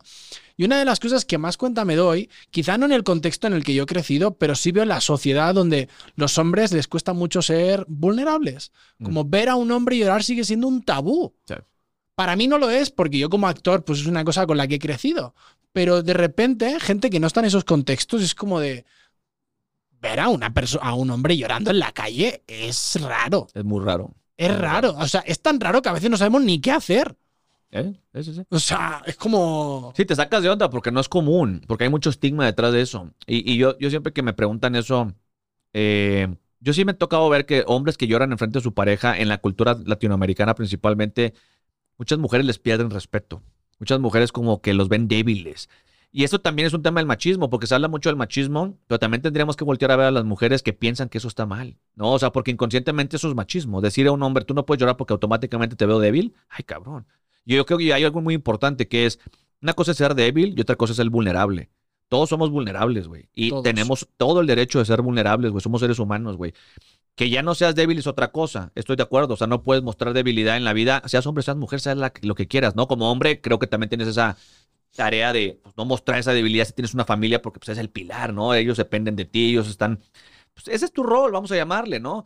Y, y no puedes mostrarte débil, pero vulnerable. Vulnerables somos todos. Y tú, tú, tú podrías tener la... Tú, tú tendrías que tener la tranquilidad de poder decir a tu, a tu pareja, tengo miedo, güey. Sí, sí, Estoy preocupado claro. me asusta esto. Me, me, me, me eh, esa es vulnerabilidad, güey. Estoy, soy un humano y estoy enfrentando cosas en la vida. Soy vulnerable al peligro, a las cosas, al daño, a las emociones. Otra cosa es que vean contigo y te diga, tengo miedo, no quiero ir. Ah, Una cosa es que te diga, güey, tengo miedo. No pasa nada, ve, yo te ayudo. Perfecto, vamos. Es vulnerable, güey. Pero otra cosa es que ya vengas a, a llorarle a la mujer desde una perspectiva de tú me estás haciendo, tú me estás provocando y mira cómo sufro y consiénteme y pídeme perdón. Eso ya creo que pasa a ser, güey, yo no quiero un vato así que venga a decirme, chantajearme emocionalmente llorando y decir, Sí, claro, eso es lo que cosas. pierde el atractivo para mí. Si un hombre viene y te llora porque está pasando la mano en el trabajo, güey, y tú no eres una persona como pareja empática porque el güey está sufriendo porque no está, no, no está teniendo un ingreso, la, la persona culera eres tú, no el güey que está llorando. Bueno, y, y las cifras que no salen a la luz nunca o que nadie las quiere poner es la cantidad de hombres que se suicidan. Se suicidan 23 hombres al día en México. Claro, bueno, y en España también es Imagínate. altísimo. Y dices, hostia, son cifras que nadie pone en redes sociales. Y ahí están, en silencio, ¿no? Y creo que a veces creo que entre hombres no nos ayudamos lo suficiente. Correcto. A veces se vale venir y decirte, oye hermano, estoy en un pozo, ¿sabes? Es como de, mira, se me ha puesto Sí, es- eso, puesto es mostrar punta, tío. vulnerabilidad. de decir, tío, o sea, estoy pasándolo fatal. O sea, necesito ayuda, ¿sabes? Échame la mano. Y sí siento que a veces las mujeres en ese sentido son un poco más como que llegan y ponen sus problemas y tal. Y parece que entre hombres es como de, me tengo que mostrar el alfa, ¿no? Sí, me claro, tengo que claro. mostrar el que... Pues tío, para ser alfa también tienes que abrazar esa mierda. Porque es la dualidad que está en ti, ¿sabes? O sea, Es que, es que mucha gente está cerrada con eso, pero yo también estoy de acuerdo. Una dualidad es tu abrazar tu lado, vamos a llamarle tu parte de energía femenina, si lo quieres ver así, en el sentido de, güey, eso es lo que te va a hacer todavía mejor, güey. Claro. O sea, entender los dos lados, entender el lado de las emociones, entender el lado de la decisión, entender el lado del liderazgo, entender el lado de la empatía. Eh, si lo entiendes, te va a ir mejor hasta con las mujeres, cabrón. O sea, si lo quieres ver así. Y, y para mí es, güey, quítenle ese estigma, o sea, porque lo platicamos al inicio del podcast. Por eso para mí este contenido es necesario y me nutre, porque siento esa ayuda que le estoy dando a uno o dos hombres, de por lo menos sentirse escuchados, de por lo menos me ayudaste, o viviste lo mismo que yo, güey. Y yo le digo a toda la banda, cabrón, sean mejores amigos, güey, sean mejores hombres. Vean también y entiendan también cómo se relacionan con otros hombres, no nada más con las mujeres, güey. Porque también puede ser tu compa y lo puedes abrazar, güey. Puede ser tu compa. Yo tenía un amigo, mi mejor amigo. Llegamos a un punto en el que dijimos, güey, todos los martes nos vamos a marcar y vamos a contar cosas personales, güey. Y vato, ¿sí? Y yo, sí, güey, no. Pues órale, güey. Y lo empezamos a hacer, güey. Y lo mantuvimos por años. qué bueno. Y- Gran y- consejo. Sí, sí, sí. Y era, era, era- consejo. era una llamada con mi compa de, ¿cómo vas, güey? La neta, me siento de la chingada porque mi vieja tal y... Era raro, al principio era muy raro, güey. O sea, porque fuera de las conversaciones de, ah, mi vieja se mamó, ah, sí, vamos a chupar. No, ahora era como un, ¿cómo te sientes, güey? No, pues sí siento como que no sé qué decisión tomar. Y entonces ya eran conversaciones más profundas que al principio son muy incómodas, güey. Total. Porque es como de, güey, ¿sí le digo, no le digo, o no? Y a veces así como que te abrazan y al principio era así. Bueno, ahora sí, y ya llega un punto en que te vale madre, güey. O sea, háganlo, güey. Trátenlo, Totalmente. practíquenlo, güey. Es un gran consejo. Sí, sí, sí. Querido, nos quedamos sin tiempo. Me quedan dos preguntas. La última te la hago yo, la penúltima me la puedes hacer tú a mí. A ver. Puedes saltarte, ¿eh? No, si no quieres preguntar nada, eh, me voy de rositas. A ver, a ver, a ver, a ver. Te voy a preguntar algo que quiero saber. Tú que has estado en este mundo de, de, de la, de la actuación y de todo ese pedo. Hay mucha gente allá afuera que dice, quiero ser artista, quiero ser actor, quiero ser cantante. Y hay mucha gente, y yo lo he vivido y lo he visto y lo he escuchado y se me hace muy turbio. Pero que sí hay una gran... Cosas muy turbias en la industria, ¿no? Hay personas que he escuchado que se acuestan con otras por papeles, he escuchado personas que tienen que hacer cosas que no quieren por algo y Y. ¿Qué tan cierto, qué no tan cierto es este tema en México y en donde te ha tocado trabajar. O sea, si hay, o sea, que si tú eres un actor, ¿qué tan probable es que tengas que hacer algo que no quieres para llegar a donde quieres? Bueno, claro que lo hay en todos los países. La, la industria del show business está, está muy podrida por dentro. Creo que depende de ti. He visto gente con grandes carreras y, y me consta que han sido muy íntegros y muy íntegras. Eh, creo que a veces se tacha mucho a, ah, y este llegó, seguro que puso el culo. Mm. Ah, y esta llegó, seguro que la mamó a 27. O no, ¿sabes? O no. ¿O no? o no, o está ahí por un montón de razones que tú ni te puedes explicar. ¿A mí me han hecho proposiciones? Sí. ¿Me las han hecho en México? También. ¿Personas que podrían haber cambiado mi vida? Sí. Me he mantenido íntegro. Por eso estoy grabando un podcast. Por eso estamos grabando un podcast. No, o sea, a mí me enseñaron en mi casa unos valores que los voy a llevar hasta el último de mis días. Yo no... Sí tengo un precio, pero hay en ciertas cosas donde no tengo un precio. Tengo precio en muchas áreas de mi vida, pero no en todas. Claro. Entonces, yo sí me siento artista. Yo sí me siento un contador de historias. Entonces siempre voy a encontrar la manera de contar historias que dependan de mí. Por eso creo que también he transicionado a hacer algo nuevo en mi vida y no estar expuesto a que me llamen de un casting. Sí, sí, sí. O sea, no depender solamente de los huevos en una canasta, ¿no? Totalmente. Ah, qué chingón. No, no, te- que lo quería preguntar porque casi siempre que lo preguntas a la gente que trabaja en la industria, como que. Nadie quiere contestar, que pero bueno. pero Aquí, sí. aquí- aquí estamos para contestar. Excelente, excelente. Mi querido Armando, te quería preguntar, siendo muy honesto, lo más vulnerable que pueda ser en este momento, si tuvieras la oportunidad de ponerte delante del Armando que fuiste con 15 años, sabiendo todo lo que sabes hasta el día de hoy, todo lo que has vivido, ¿qué le dirías? Lo abrazo a la verga, güey. Lo abrazo y le digo, carnal, o sea, todo pasa. Eso es lo primero que le diría. Todo pasa, lo bueno y lo malo, todo pasa. O sea, hasta el mejor momento va a pasar y el peor momento va a pasar, güey. O sea, ahí es aprende, párate, aprende, párate. Y trataría así de abrazarlo para tratar de darle una seguridad y una garantía de que lo que sigue está bueno. O sea, no, o sea, es, está bien. Que va a superar cosas que, que no había superado, que va a, va avanzar de traumas que también tiene, güey.